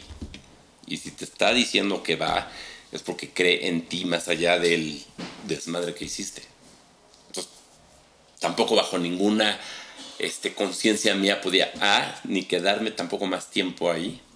O sea, fue, fue una cosa de... Sí, de güey, ya. entra en acción. Y B, tan Maripiri sea, conoce cómo pienso. Entonces Sí, sabía que sí, yo sí. iba a regresar a hacer algún... Sí, sí, no iba a llegar un. Transformer, Sí, ¿no? no, y tampoco iba a llegar y decir, bueno, ya, o sea, bueno, nos vamos este. ahorita. y lo volvemos a intentar. Y este... Y pues aquí estamos, ve. dos años después. Eso, Casi. es- eso es lo que quería llegar. O sea, todo eso, o sea, tú, en buena onda tu escapada, pues también hay un. La, la llamada, ¿no? Sí, esto, fue, sí. esto fue antes de, o sea, Sí, sí, sí. Hay un mon- momento sí. ya todo de tiene mucho más pivote, sentido. digamos. De pivote, sí. Todo tiene mucho sentido. Pero aún así es la decisión, porque, porque Maripil me dijo, pues escápate o ya vente. O sea, no, de hecho ella me decía, no, quédate y no sé qué, no, no me voy a quedar. O sea, cuando yo me escapé, le hablaba, o sea, cuando dije, ya me voy, la gente de la quinta le habló a Maripili a decirle que, pues, que, que me había dicho, porque me quiero salir y no sé qué. Maripili dijo, sus pedos de ustedes, o sea, yo no, yo no le dije que se viniera. Lo- Arréglenmelo todavía más. entonces, incluso me la pasaron y me dijo, no, te puedes arreglar. Le dije, no, o sea, no me importa, ya me voy. no es tu decisión, es la mía. Oye, este. Güey. Esto dentro de tu historia para mí es, es, eh, lo más valioso, o sea, a partes de lo que quería llegar, ¿no? Eh, es- porque para mí ya todo me tiene mucho más sentido, ¿no? Hablábamos también de, de- como siempre nos mandamos estos stickers y, y videitos y la chingada por WhatsApp tú y yo, el, el, uno de, oye, güey, cuentan un poco de las emociones, ¿no? Este, siento, o sea, aquí ya sacando una conclusión de cuáles te pueden estar a ti propulsando, pero la importancia que tú le pegas a, a- o sea, ¿qué, qué, qué tanto es lo emocional que te saca adelante versus, o, un complemento de lo emocional con propósito, este y, que, te saca, pues, güey, el que te haya logrado. eh, o, o es más, déjame a lo mejor intentarlo poner de mejor forma y mucho más sencillo. De hecho, ahorita que lo preguntaba en alto, creo que me salió. Lo que ha logrado This and That hasta ahorita, o sea, la, la posición en la que estás ahorita a nivel profesional con, con This and That, ¿a qué se debe? De, de- de dos años, ¿no? De, la, de estar en la punta así, en, este experiencia, ¿no? Este, ahorita y que This and That haya levantado una ronda tan padre con, con Global Ventures y todo lo que se viene. O sea, ¿a qué se debe? Introspectivamente, eh, perdón, o sea, aquí nada más, mucho más enfocado, no sé si me explique. Sí, sí, sí, sí, sí. La verdad, yo creo que se debe a mi ambición. Ok, Y yo no le veo nada de malo a ser una persona ambiciosa. Que claro, te puede llevar mal, te puede estar mal enfocada y la puedes cagar por ambicioso, sí. Pero yo creo que la ambición es un don.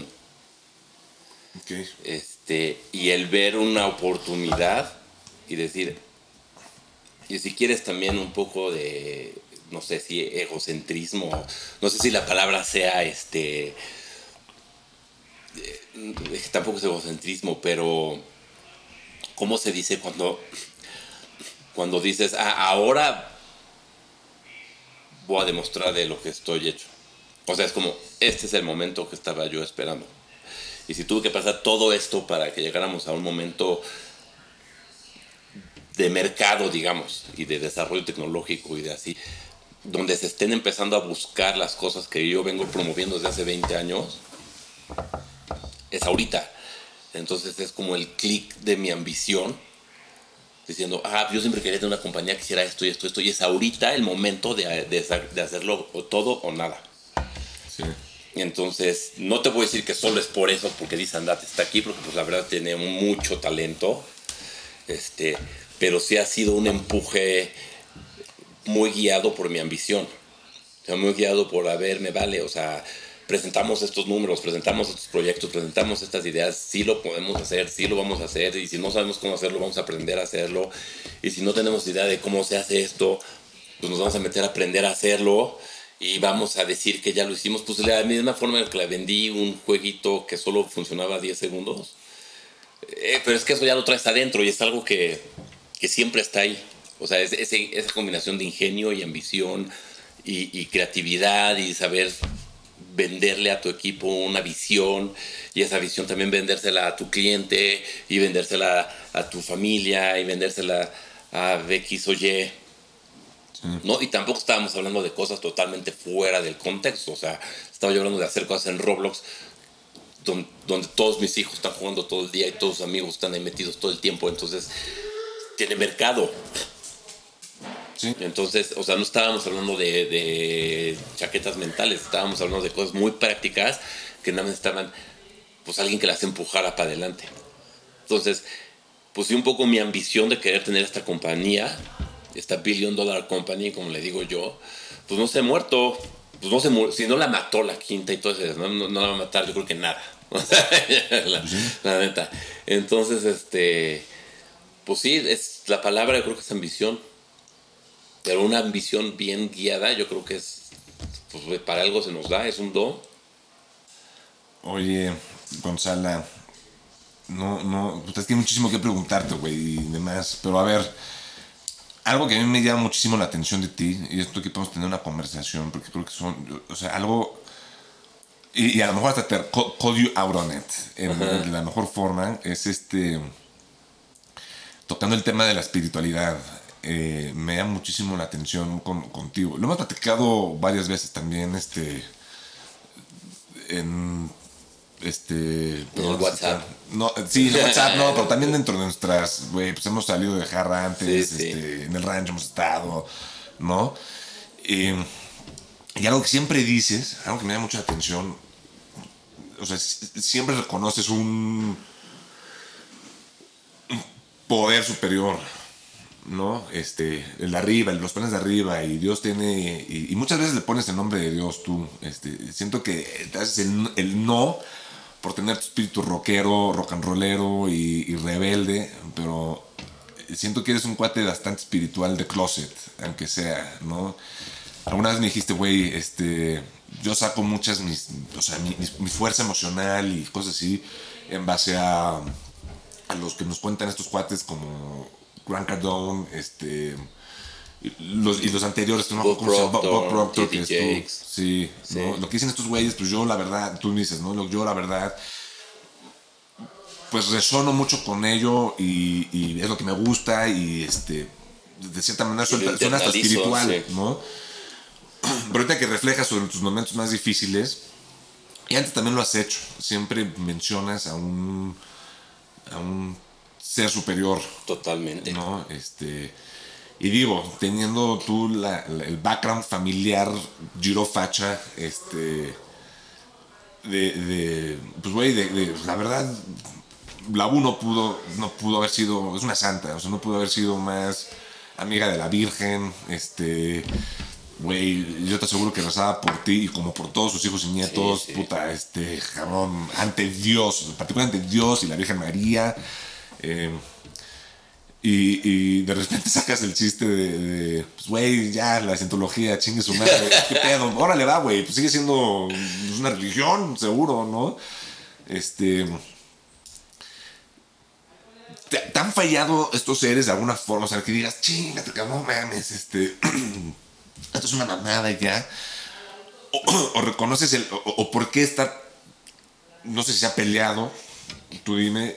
Eh, frustrado, no sé, güey, este, eh, pero no de acuerdo con, con decirle, güey, Dios, Jesús, Virgen y sus planes, o, o Buda y eh, la neta no sé qué más hay. Porque, o sea, la verdad yo creo que es bien, o sea, es lo mismo, pero no es igual, como, como el eslogan de Vital, ¿no? del banco este.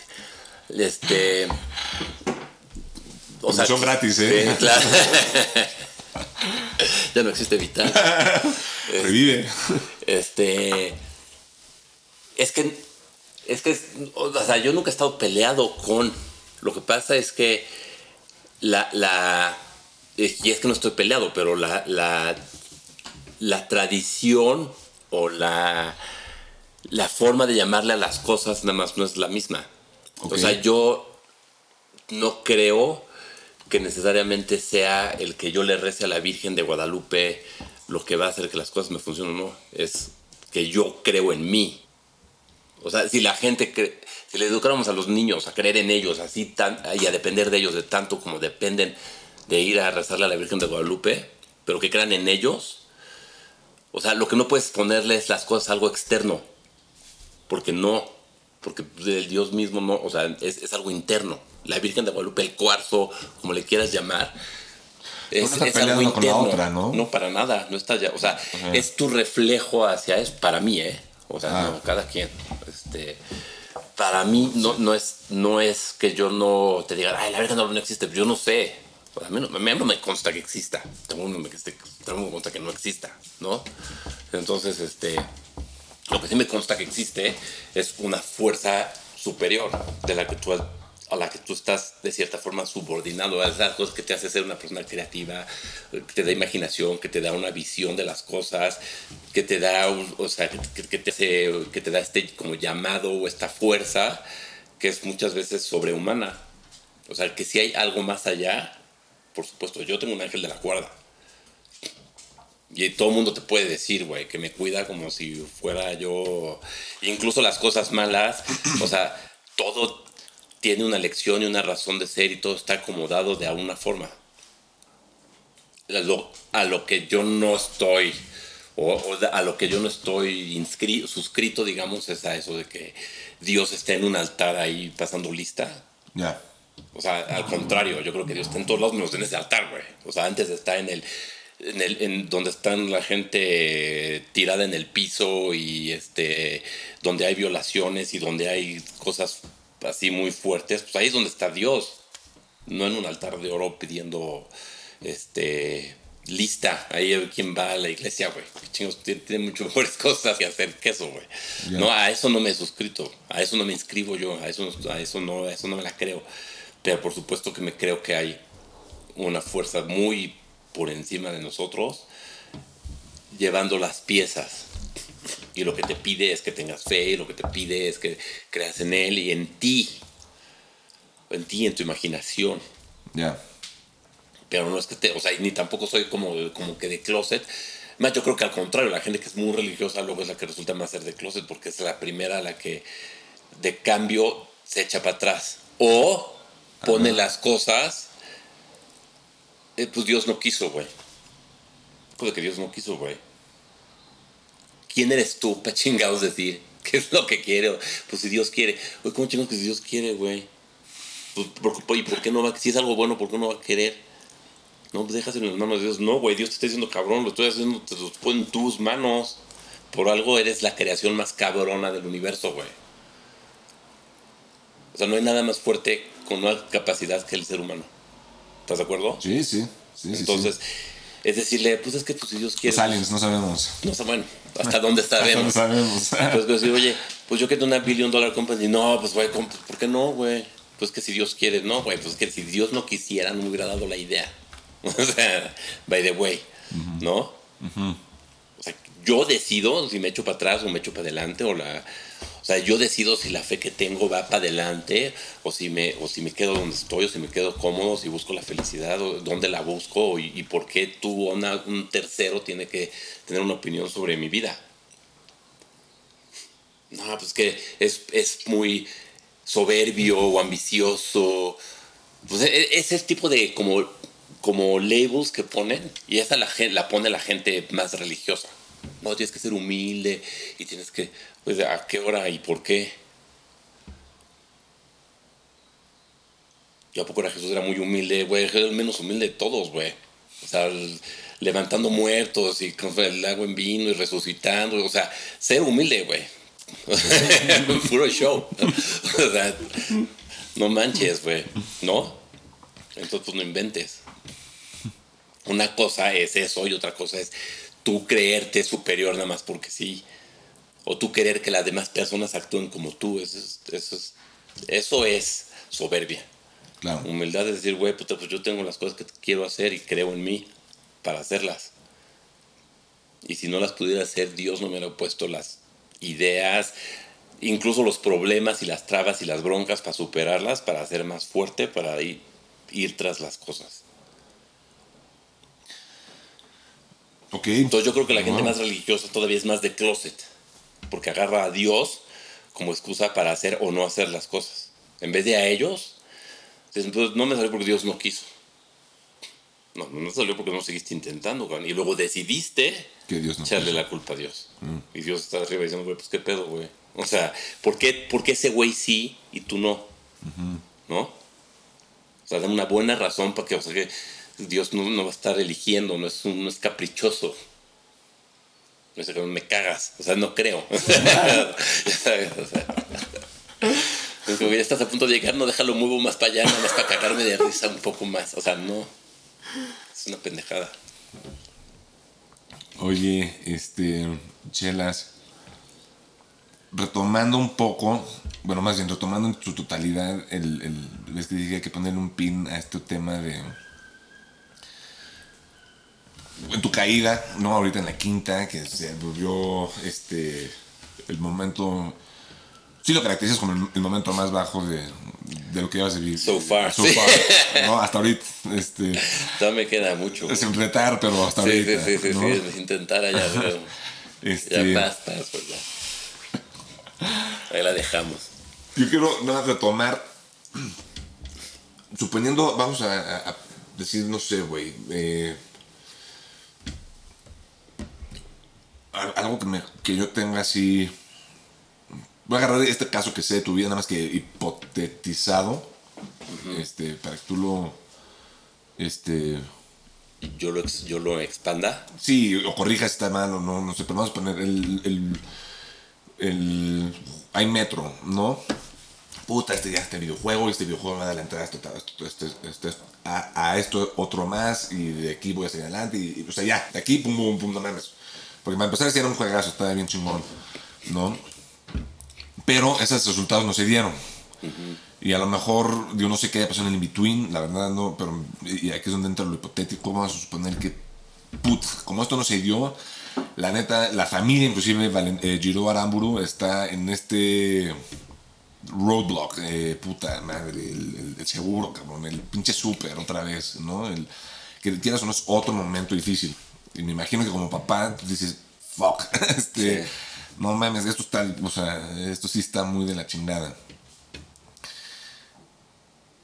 Y, y lo volviste a intentar, lo volviste a... a- y no me acuerdo qué vino después de, de, de ahí Metro, pero, pues, o sea, después de ahí Metro vinieron los caballos, vinieron Sí, todo sí. este pues, buen momento, ¿no? Que dices, ah, pues este cabrón algo hizo bien, yo qué sé, este...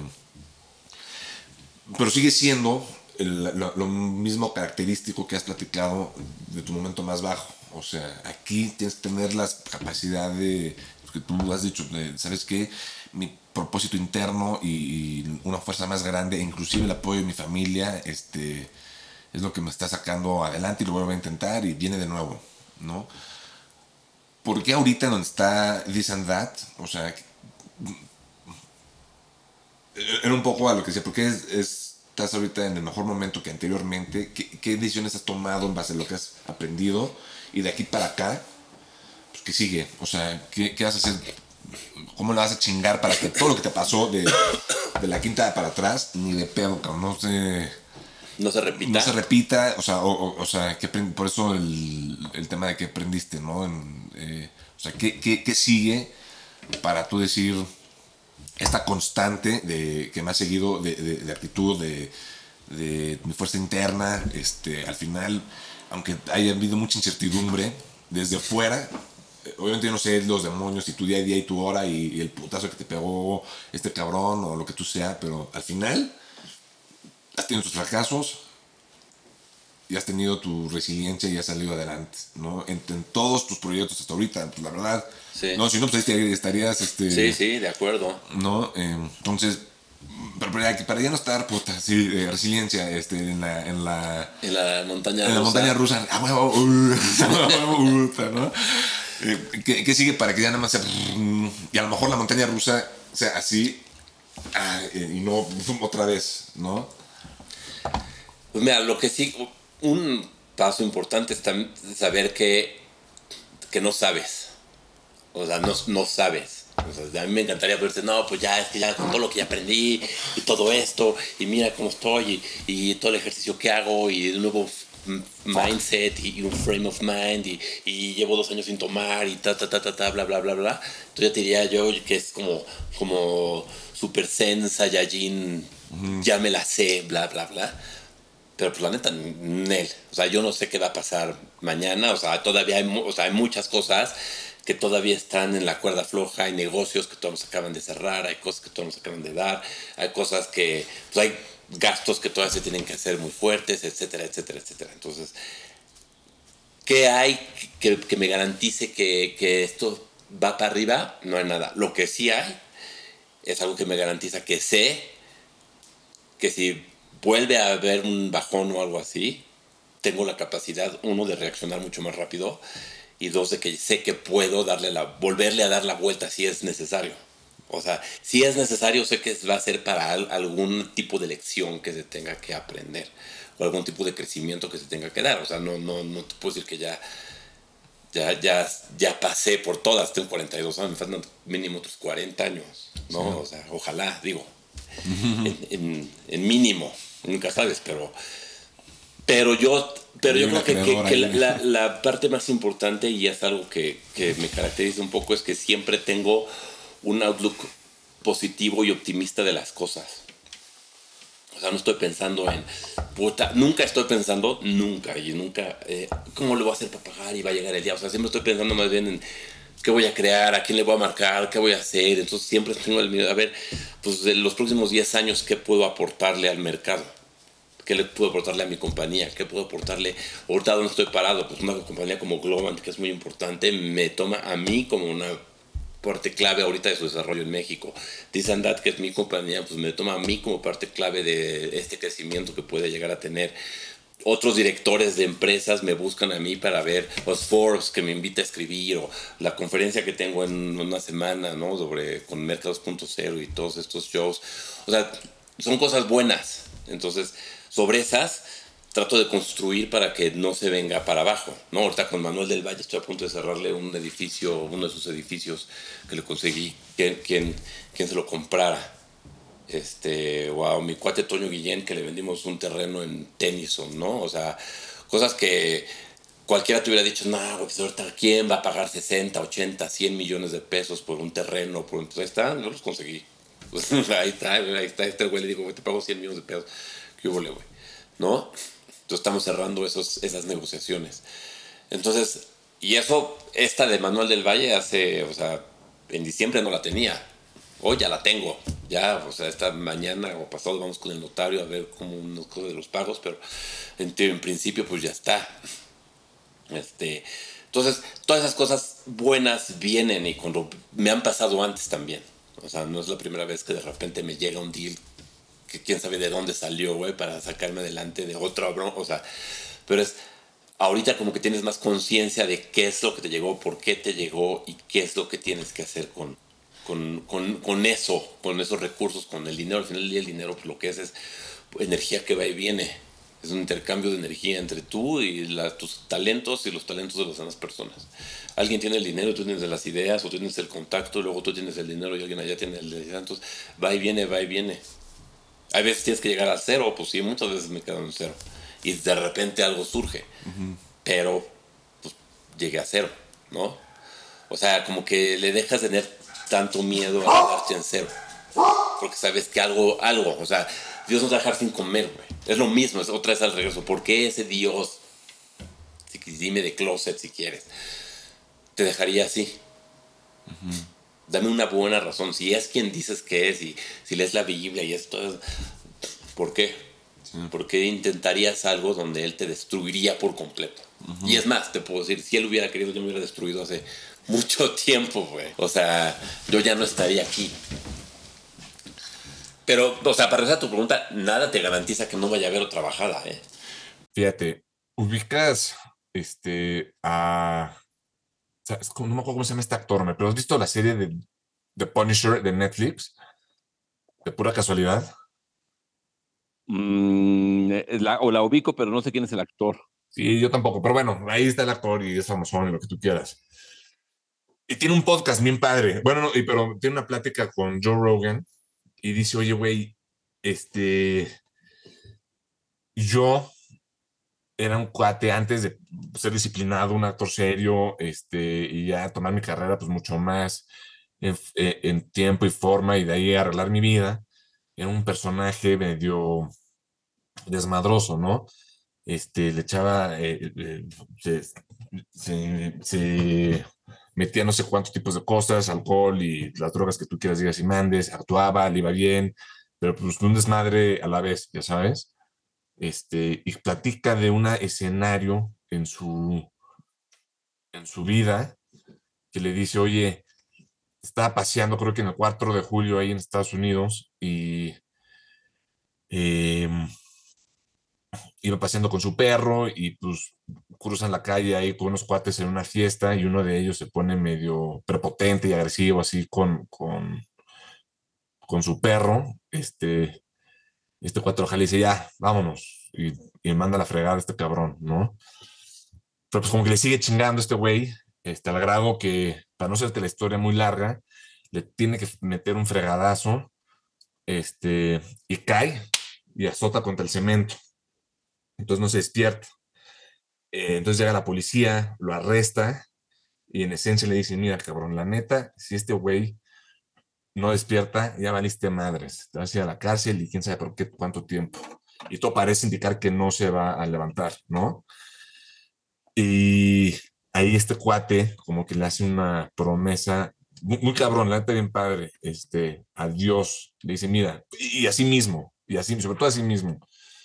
Más bien le hizo una promesa a sí mismo, bueno, entre ahí sí mismo y Dios, ahí ya no, no me acuerdo bien, vean el podcast si, si quieren más claridad, pero le dice, mira, si este cuate no se despierta y yo me tengo que ir a la cárcel, sé muy bien que tengo que hacer un cambio de 180 grados y ser un animal, ser una bestia allá adentro. O sea, no puedo ser un flan.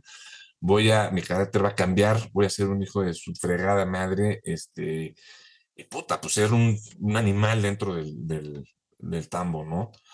Ahora Dios, si se despierta, cambio mi vida. Este, voy a dejar todas las sustancias, incluida el alcohol, voy a empezar a tomar mi vida mucho más en serio, trabajar, despertarme temprano, este, hacer ejercicio, este, atender a mi novia, eh, casarme, hijos, la ¿no? Como una manera, una vida mucho más, mucho más disciplinada. Y luego otro caso muy padre, uno de mis mejores amigos, este, que de hecho es mi primo, el, el, Fran Lobeira, y un saludo al Fran Lobeira, este, que nos escucha, Michelas, eh, me dice, me platicó de, del, como el director general del equipo de Mercedes-Benz de la Fórmula 1. Y tuvo un evento en el que pasó mucha vergüenza y se hizo un work machine, ya sabes. Este, tú asimilas tu, tu estancia en la quinta, tu episodio en la quinta, como un escenario de este tipo, te cambió, te transformó. Ah, perdón, estaba, estaba yo en mute. Este, asimilo mi estancia en la quinta. O, este escenario, ¿eh? no, sé si no, sé si necesariamente la, perdón que te corten, o pero este periodo más bien. Ah, ajá, sí, te entiendo. No, no sé si, eh, o sea, yo creo que lo que me cuentas está mucho más, o sea, fuerte, pero eh, eh, a nivel como muy personal, creo que sí. O sea, yo no hice, yo, yo, no, yo no me curé ni, o sea, no, no hice ninguna promesa ni, ni dije, si esto se resuelve, yo voy a cambiar mi vida. No. Yo simplemente actué instintiva o intuitivamente, yo creo que es más la palabra. Y como, como te decía antes, yo más bien dije, no, espérate, aquí, esto no es la dirección que yo quiero y aquí no se, aquí no es donde yo eh, pertenezco. O sea, no por sonar que no pertenezco en la quinta, o sea, no pertenezco en este, en este estado en este lugar, en esta situación. Entonces, yo más bien creo que pues podría ser el equivalente a decir, si, si salgo de esto, cambio mi vida y todo este show, pero yo no hice esa como promesa ni esa, ni esa acción. Más bien yo dije, como intuitivamente fue de, no, este, esto no es lo que yo quiero y esto tiene que ser una etapa en mi vida que supere y que me ayude, lo que esto sí lo dije, que me ayude a contar la historia.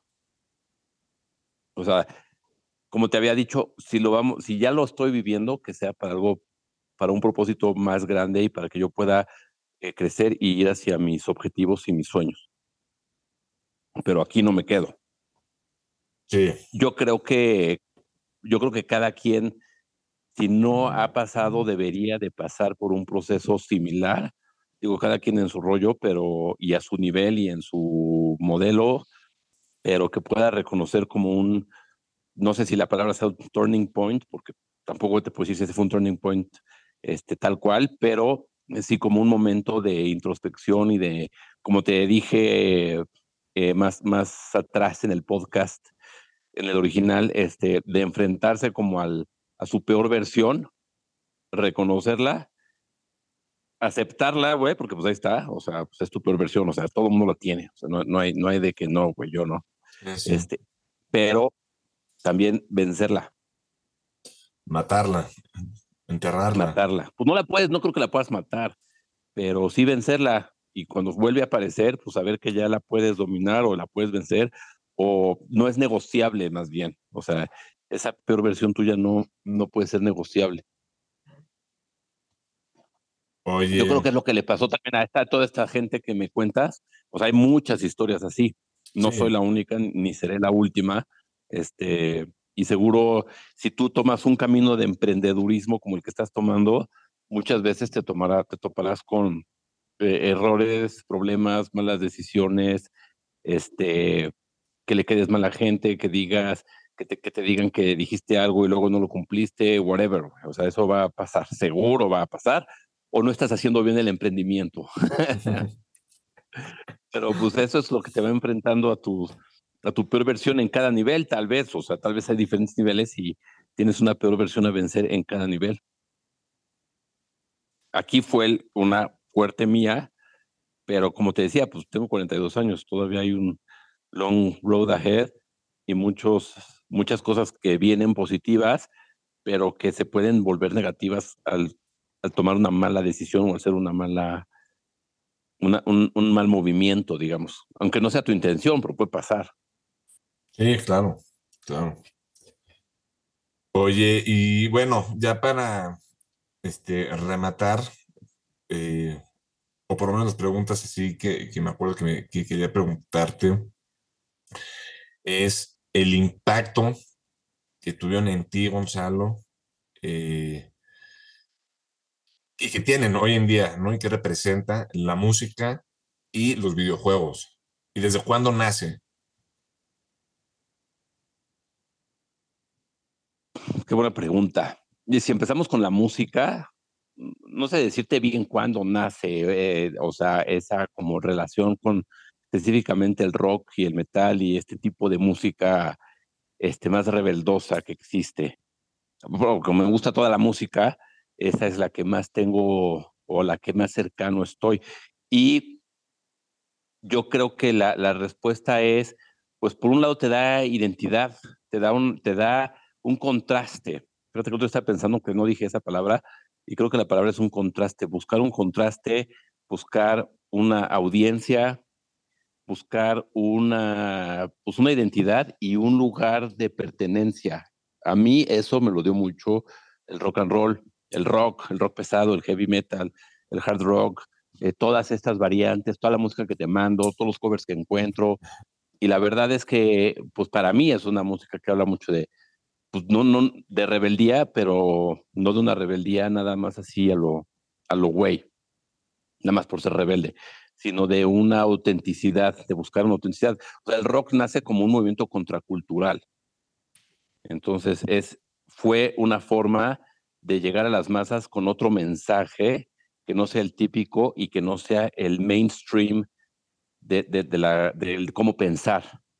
es un poco el atrévete a pensar diferente, el atrévete a ser auténtico. Así nace el rock, así es el rock and roll, o sea, viene del blues, si quieres, viene así de los negros, viene de gente como Chuck Berry, viene de gente tratando de romper esquemas, viene de gente tratando de ser rebelde, pero no un rebelde de vamos a echar todo el desmadre que podamos y, quemar, y, o sea, sí tiene ese estigma el rock, pero no es cierto, este, es más bien una rebeldía interna.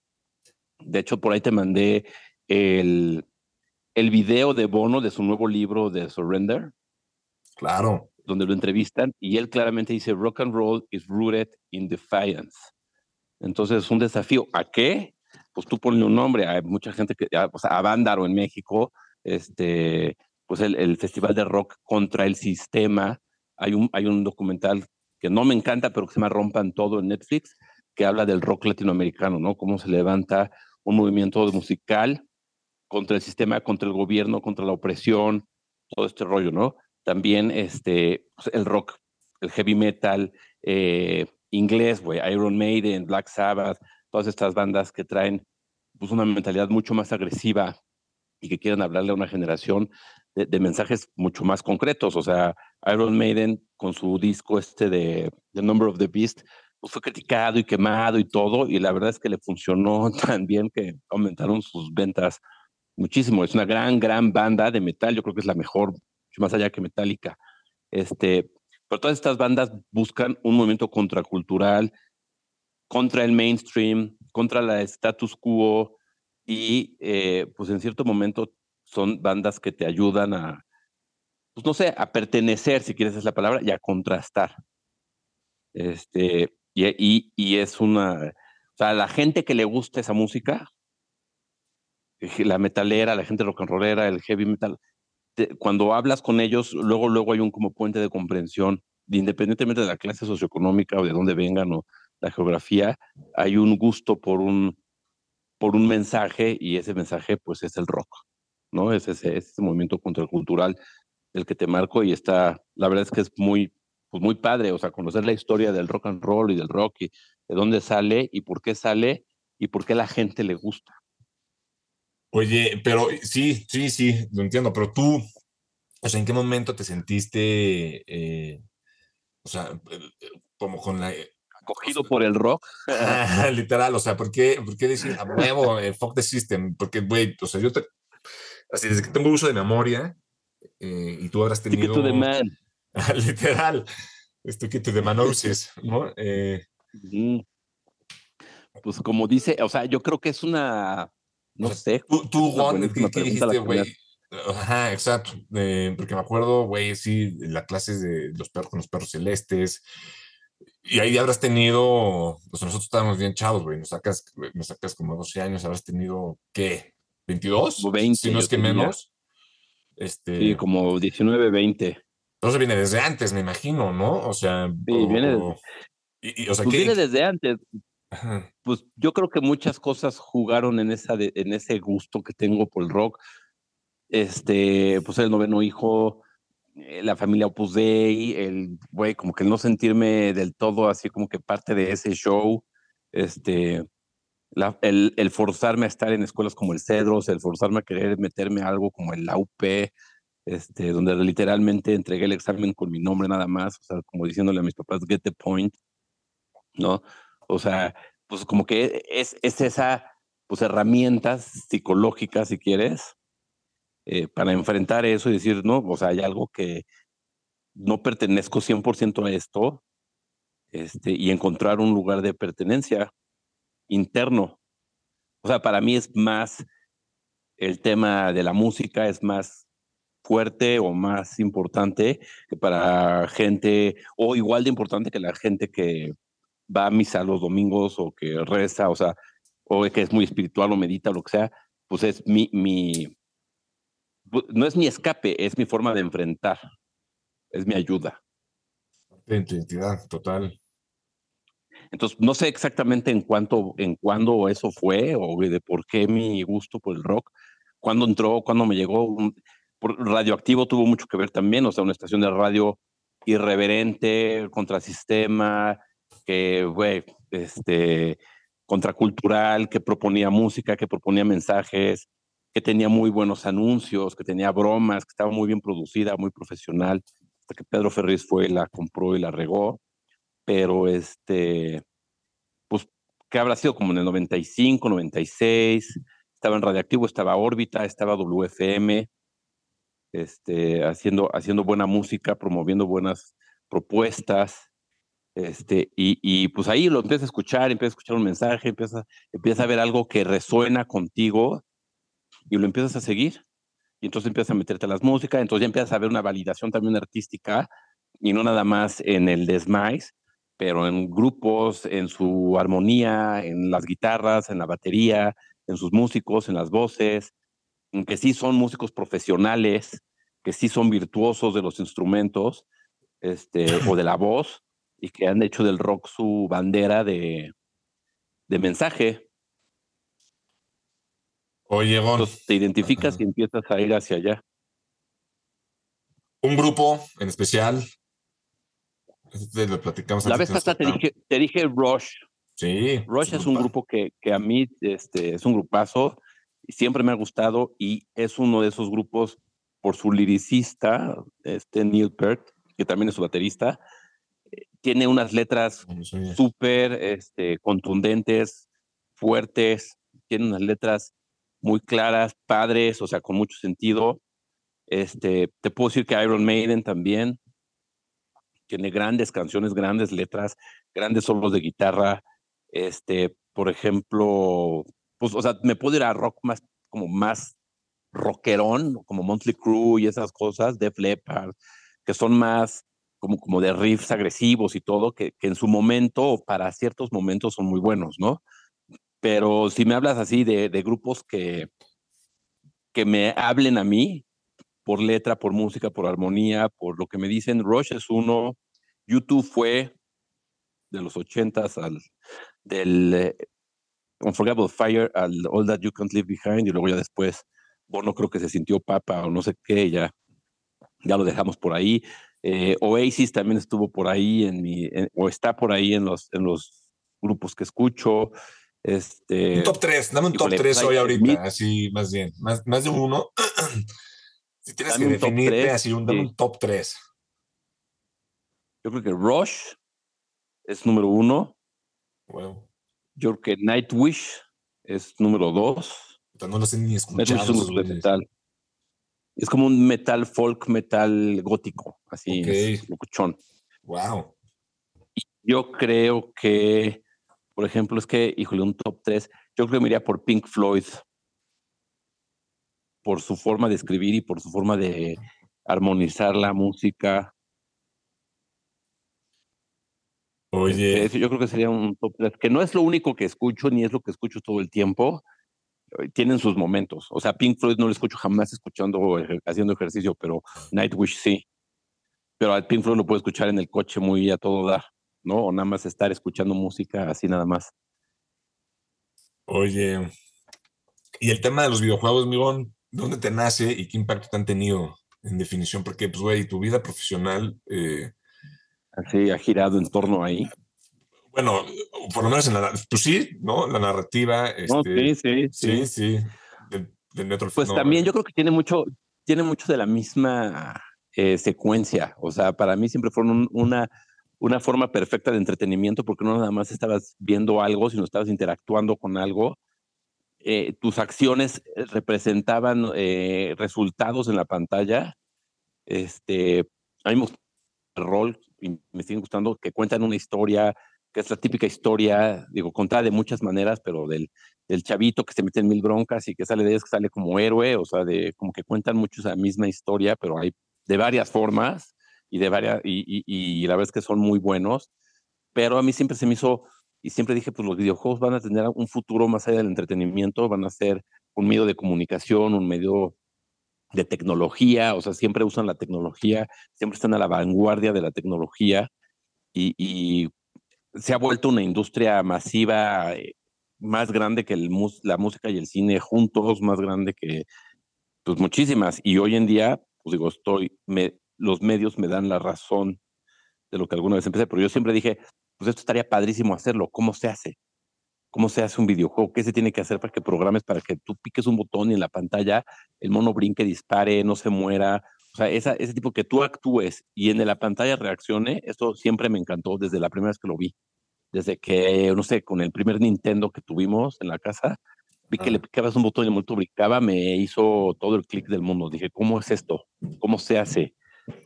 En México no ha habido compañías que desarrollen profesionalmente ni, ni relevantemente este, esta industria. Entonces, pues me di a la tarea de buscarle cómo hacerle. Y en esa sigo. Sigo en esta tarea.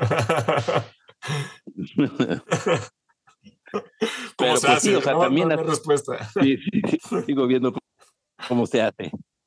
Este, y pues ahí le he buscado, pero pues he hecho algunos, he, tenido buenos encuentros, malos, este, he aprendido muchísimo. Eh, hoy hay muchísimas cosas bien padres que se pueden hacer en esa industria y cómo se ha, y cómo ha permeado otras industrias. Entonces, pues al final del día es un medio de comunicación interactivo. Es como preguntarle a, alguien por qué le gusta el cine o por qué se vuelve músico o por qué se escribe libros, por qué se vuelve arquitecto. O sea, es, es ese clic que dices, pues es una forma de, de, es una forma de expresión. Oye, un videojuego, amigón, en especial. Uno que recomiendas, Metal Gear, para 100%. Metal Gear de, PlayStation 1, sí, es una joya. Yo creo que es el videojuego que me hizo ver que los videojuegos eran mucho más que. O sea, que había una narrativa atrás, que había cinemáticos, que había este todo, personajes, intriga, historia. O sea, fue un, ese fue un gran videojuego de como del 98. Ese, o sea, ese sí te digo, ese es el mejor. No hay, no o sea, ese es el para mí la, culminación de la industria es ahí. Ya de ahí para adelante, pues ya ha sido mucho de, donde se basa, pero para mí ese es el mejor. Oye, este, fíjate, algo que platicas en el, en el podcast del Flow, este, y también ya para rematar, creo que son tres pilares tuyos, ¿no? la música, los videojuegos y este, la fantasía, específicamente Lord of the Rings, El Señor de los Anillos. Ah, este, que dices, güey, eh, yo no sé qué pedo, pero lo que puedo decir que tengo en común con Jeff Bezos y, con Elon Musk. Y Elon Musk es que es nuestro libro favorito, pues sí. ¿Qué onda ahí, eh? ¿Cómo entraste al Señor de los Anillos? ¿Qué impacto tuvo en tu vida? Eh, ¿Cómo lo descubriste? Eh, y hoy en día, ¿qué, qué, representa para ti eh, o sea, en todos los sentidos, no, la verdad no sé si en algún tema espiritual, personal, profesional, este, psicológico, yo qué sé, ¿qué es enseñar los anillos para Gon? Mira, dejemos un lado un poco el Señor de los Anillos porque es una obra claro. de muchas que existe, o sea, puede ser la favorita o, o, o la más grande de la, de la, del género. Ok pero el género de la fantasía, de la fantasía, mucho más de la ciencia, que la ciencia ficción o que otras cosas, la fantasía, eh, pues siempre me ha llamado mucho la atención. Y la verdad, o sea, está también en, los, en el rock. O sea, hay muchas de las bandas de rock que tocan canciones del Señor de los Anillos. O sea, Nightwish canta canciones basadas, Blind Guardian, Rush tiene canciones basadas en las historias de Tolkien. O sea, ah, hay mil variaciones. Wow. Sí, claro. Van Halen, todos tienen algún tipo de root ahí. También muchos de los videojuegos tienen root en la, en la fantasía, o sea, en las historias fantásticas. Y, o sea, este, yo creo que lo que es, es lo mismo. O sea, muchos dicen la fantasía es eh, para niños y es un escape de la realidad. Yo creo que es al revés. Yo creo que la fantasía en específico, o sea, la serie, la fantasía que cuenta una historia, este, y las historias fantásticas son un recurso psicológico que siempre usado el hombre para enfrentar, no para escapar, para enfrentar la realidad y para poder lidiar con el día al día y para poder tener este, inspiración y para poder tener motivación y por supuesto la capacidad de, imaginativa del hombre pues creo que es un, don espiritual o un don superior si lo quieres ver así la imaginación o sea si te vas a lo religioso, y si tú lees algo como el Viejo Testamento, pues es pura fantasía, acá. O sea, independiente son historias reales o no, pero todo lo que cuenta es pura loquera, güey. O sea, la neta, guerras acá y, y, cosas imposibles de que pasen por todos lados y todo está a punto de acabar si de repente llega Dios y puta divide el mar, güey. o hace algún, tira una muralla, o, sea, de la nada pasan cosas que dices, güey, es un recurso. Lo que yo creo que te está contando todo eso es que el, y, y, pasa lo mismo a través de las historias fantásticas de antes y de después y de hoy. El Señor de los Anillos específicamente, yo ya lo conocía, pero nunca, ya con la película, que estuvo, que, que está, es una producción increíble, pues ya me metí a los libros y ya me metí a la filosofía de Tolkien y a lo que estaba queriendo decir, y es exactamente eso. O sea, él mismo dice, la fantasía no es un escape, es un, recurso de, de, enfrentar y de lidiar y de tener y, de buscar esa fuerza interna. O sea, para unos será una cosa, para otros será otra, para muchos es esas historias fantásticas que al final del día se reflejan en tu vida y dices, oye, pues, pues esto parece una historia muchas historias que lees cuentas y dices, oye, esto no, no, no puede ser que haya pasado, o sea, todo apuntaba a que no, y, y sí, ¿no? Todo apuntaba a que perdían y ganaban, o sea, no sé, la misma Segunda Guerra Mundial, o sea, no sé, cosas así. Entonces, sí, sí, las historias fantásticas creo que, que dan esa inspiración, siempre tienen al típico eh, güey que mm, por el que no das un peso, que se acaba convirtiendo en el, en el héroe, siempre hablan de ese recurso interno y, creo que son cosas reales. Yo creo que son cosas reales. Oye, nada, para fíjate, eso no sabía. El, tu interacción con el Señor de los Anillos fue película, luego libros. Yo, siempre pensé que había sido al revés, la verdad. O sea, te echaste el Fellowship of the Rings en el cine y dijiste qué pedo y de ahí a los libros. Exactamente. Ándale. Ya los conocía, o sea, sinceramente ya, ya conocía la obra, pero nunca había leído. O sea, güey, los ves y son unos tabicotes de libros, es puta. Este, ya sí entro, o sea, de aquí a que lo termine, pero viendo la película y como que todo el voz alrededor de la película, dije, ah, no, mira, sí, yo creo que sí está padre leerlos. Y el desarrollo de personajes, el tema interracial que tienen, este, la lucha contra el mal, todo esto, la lucha interna de cada personaje por cumplir una misión, pues es, es el drama está bien padre. Sí, sí, sí, claro. Es heroico, pero fíjate, no es, no tiene un final feliz como tal. O sea, de hecho es un final no feliz. Y eso está padre, es un recurso padrísimo. Oye, buenísimo, amigón. Pues aquí eh, retomamos todo lo que habíamos dejado. Tenemos este una hora, casi dos horas de, de plática. Este, ya no tenemos mucho tiempo en el Zoom. ¿Algo, algo que quieras preguntar, platicar, comentar? ¿Tú, Michelas? No, nada más el otro día, en, el otro Zoom me preguntaste sobre la música clásica. Sí. Te dije que, pues, pues, la verdad es que no la escucho yo, pero sí escucho, ¿sabes qué? Sí escucho música como de orquesta, o sea, o como, no sé cómo llamarle, pero como de, de, con orquestas. Y hay un grupo que te lo voy a recomendar que está padre, que es como de música épica, que se llama Two Steps from Hell. Órale. Y es este, eh, el nombre está bien chido, además. Y es una orquesta de, de, música como, pues así, de, de, tipo de fantasía o de... De hecho, la usan mucho para orquestar trailers y cosas así. Este, pero está, está bien padre. O sea, tiene muchísimas canciones, bueno, canciones, muchísima música, este, muy bien orquestada, eh, bien padre, y el nombre está padre. O sea, se llama Two Steps from Hell. Ahí búscalo en YouTube y salen 1500 eh, canciones, o bueno, piezas. Güey, me gusta, ¿eh? A mí, a mí la verdad me encantan muchísimo eh, canciones eh, bien raras, tipo, me encantan las sea shanties, me encanta, güey, no sé si has visto la tipo Braveheart, el, el, típico, típica música irlandesa, escocesa. ¿Celta? Céltica, o como se diga, el Celtic, ya sabes, la, la, Sí, Celtic. Sí, pues ándale, es ese tipo de música. Sí, se me hace chingón. Este, buenísimo. Te la voy a mandar, o sea, por WhatsApp te mando el nombre. Oye, sí, escúchala, la verdad es que está, es un buen pom pop.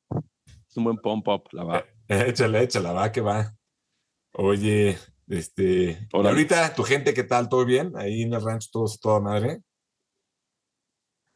Todos a toda madre, excepto ese es el internet Wi-Fi arroyo no es, no es, la, no es el óptimo, pero bueno. funciona. Funciona, funciona. Da para el Zoom, da para el Zoom. No, bien, gracias a Dios, todo muy bien. Qué bueno, saludándonos mucho. Este, y un abrazo con Claro mucho cariño sí, de tu todos. parte, pues ibas a venir, pero ya no viniste. Sí, ya no, ya al final ya no.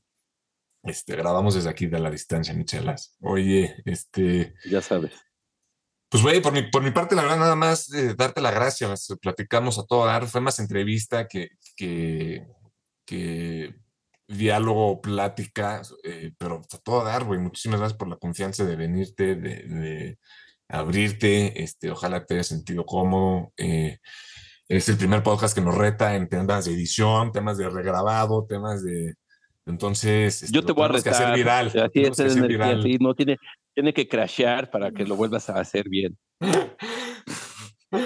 Oye, no, güey, pero muchas Tiene que gracias. reflejar al entrevistado, Santi. Tiene que reflejar al 100%. entrevistado. El, el desmadre, ¿no? El caos que es.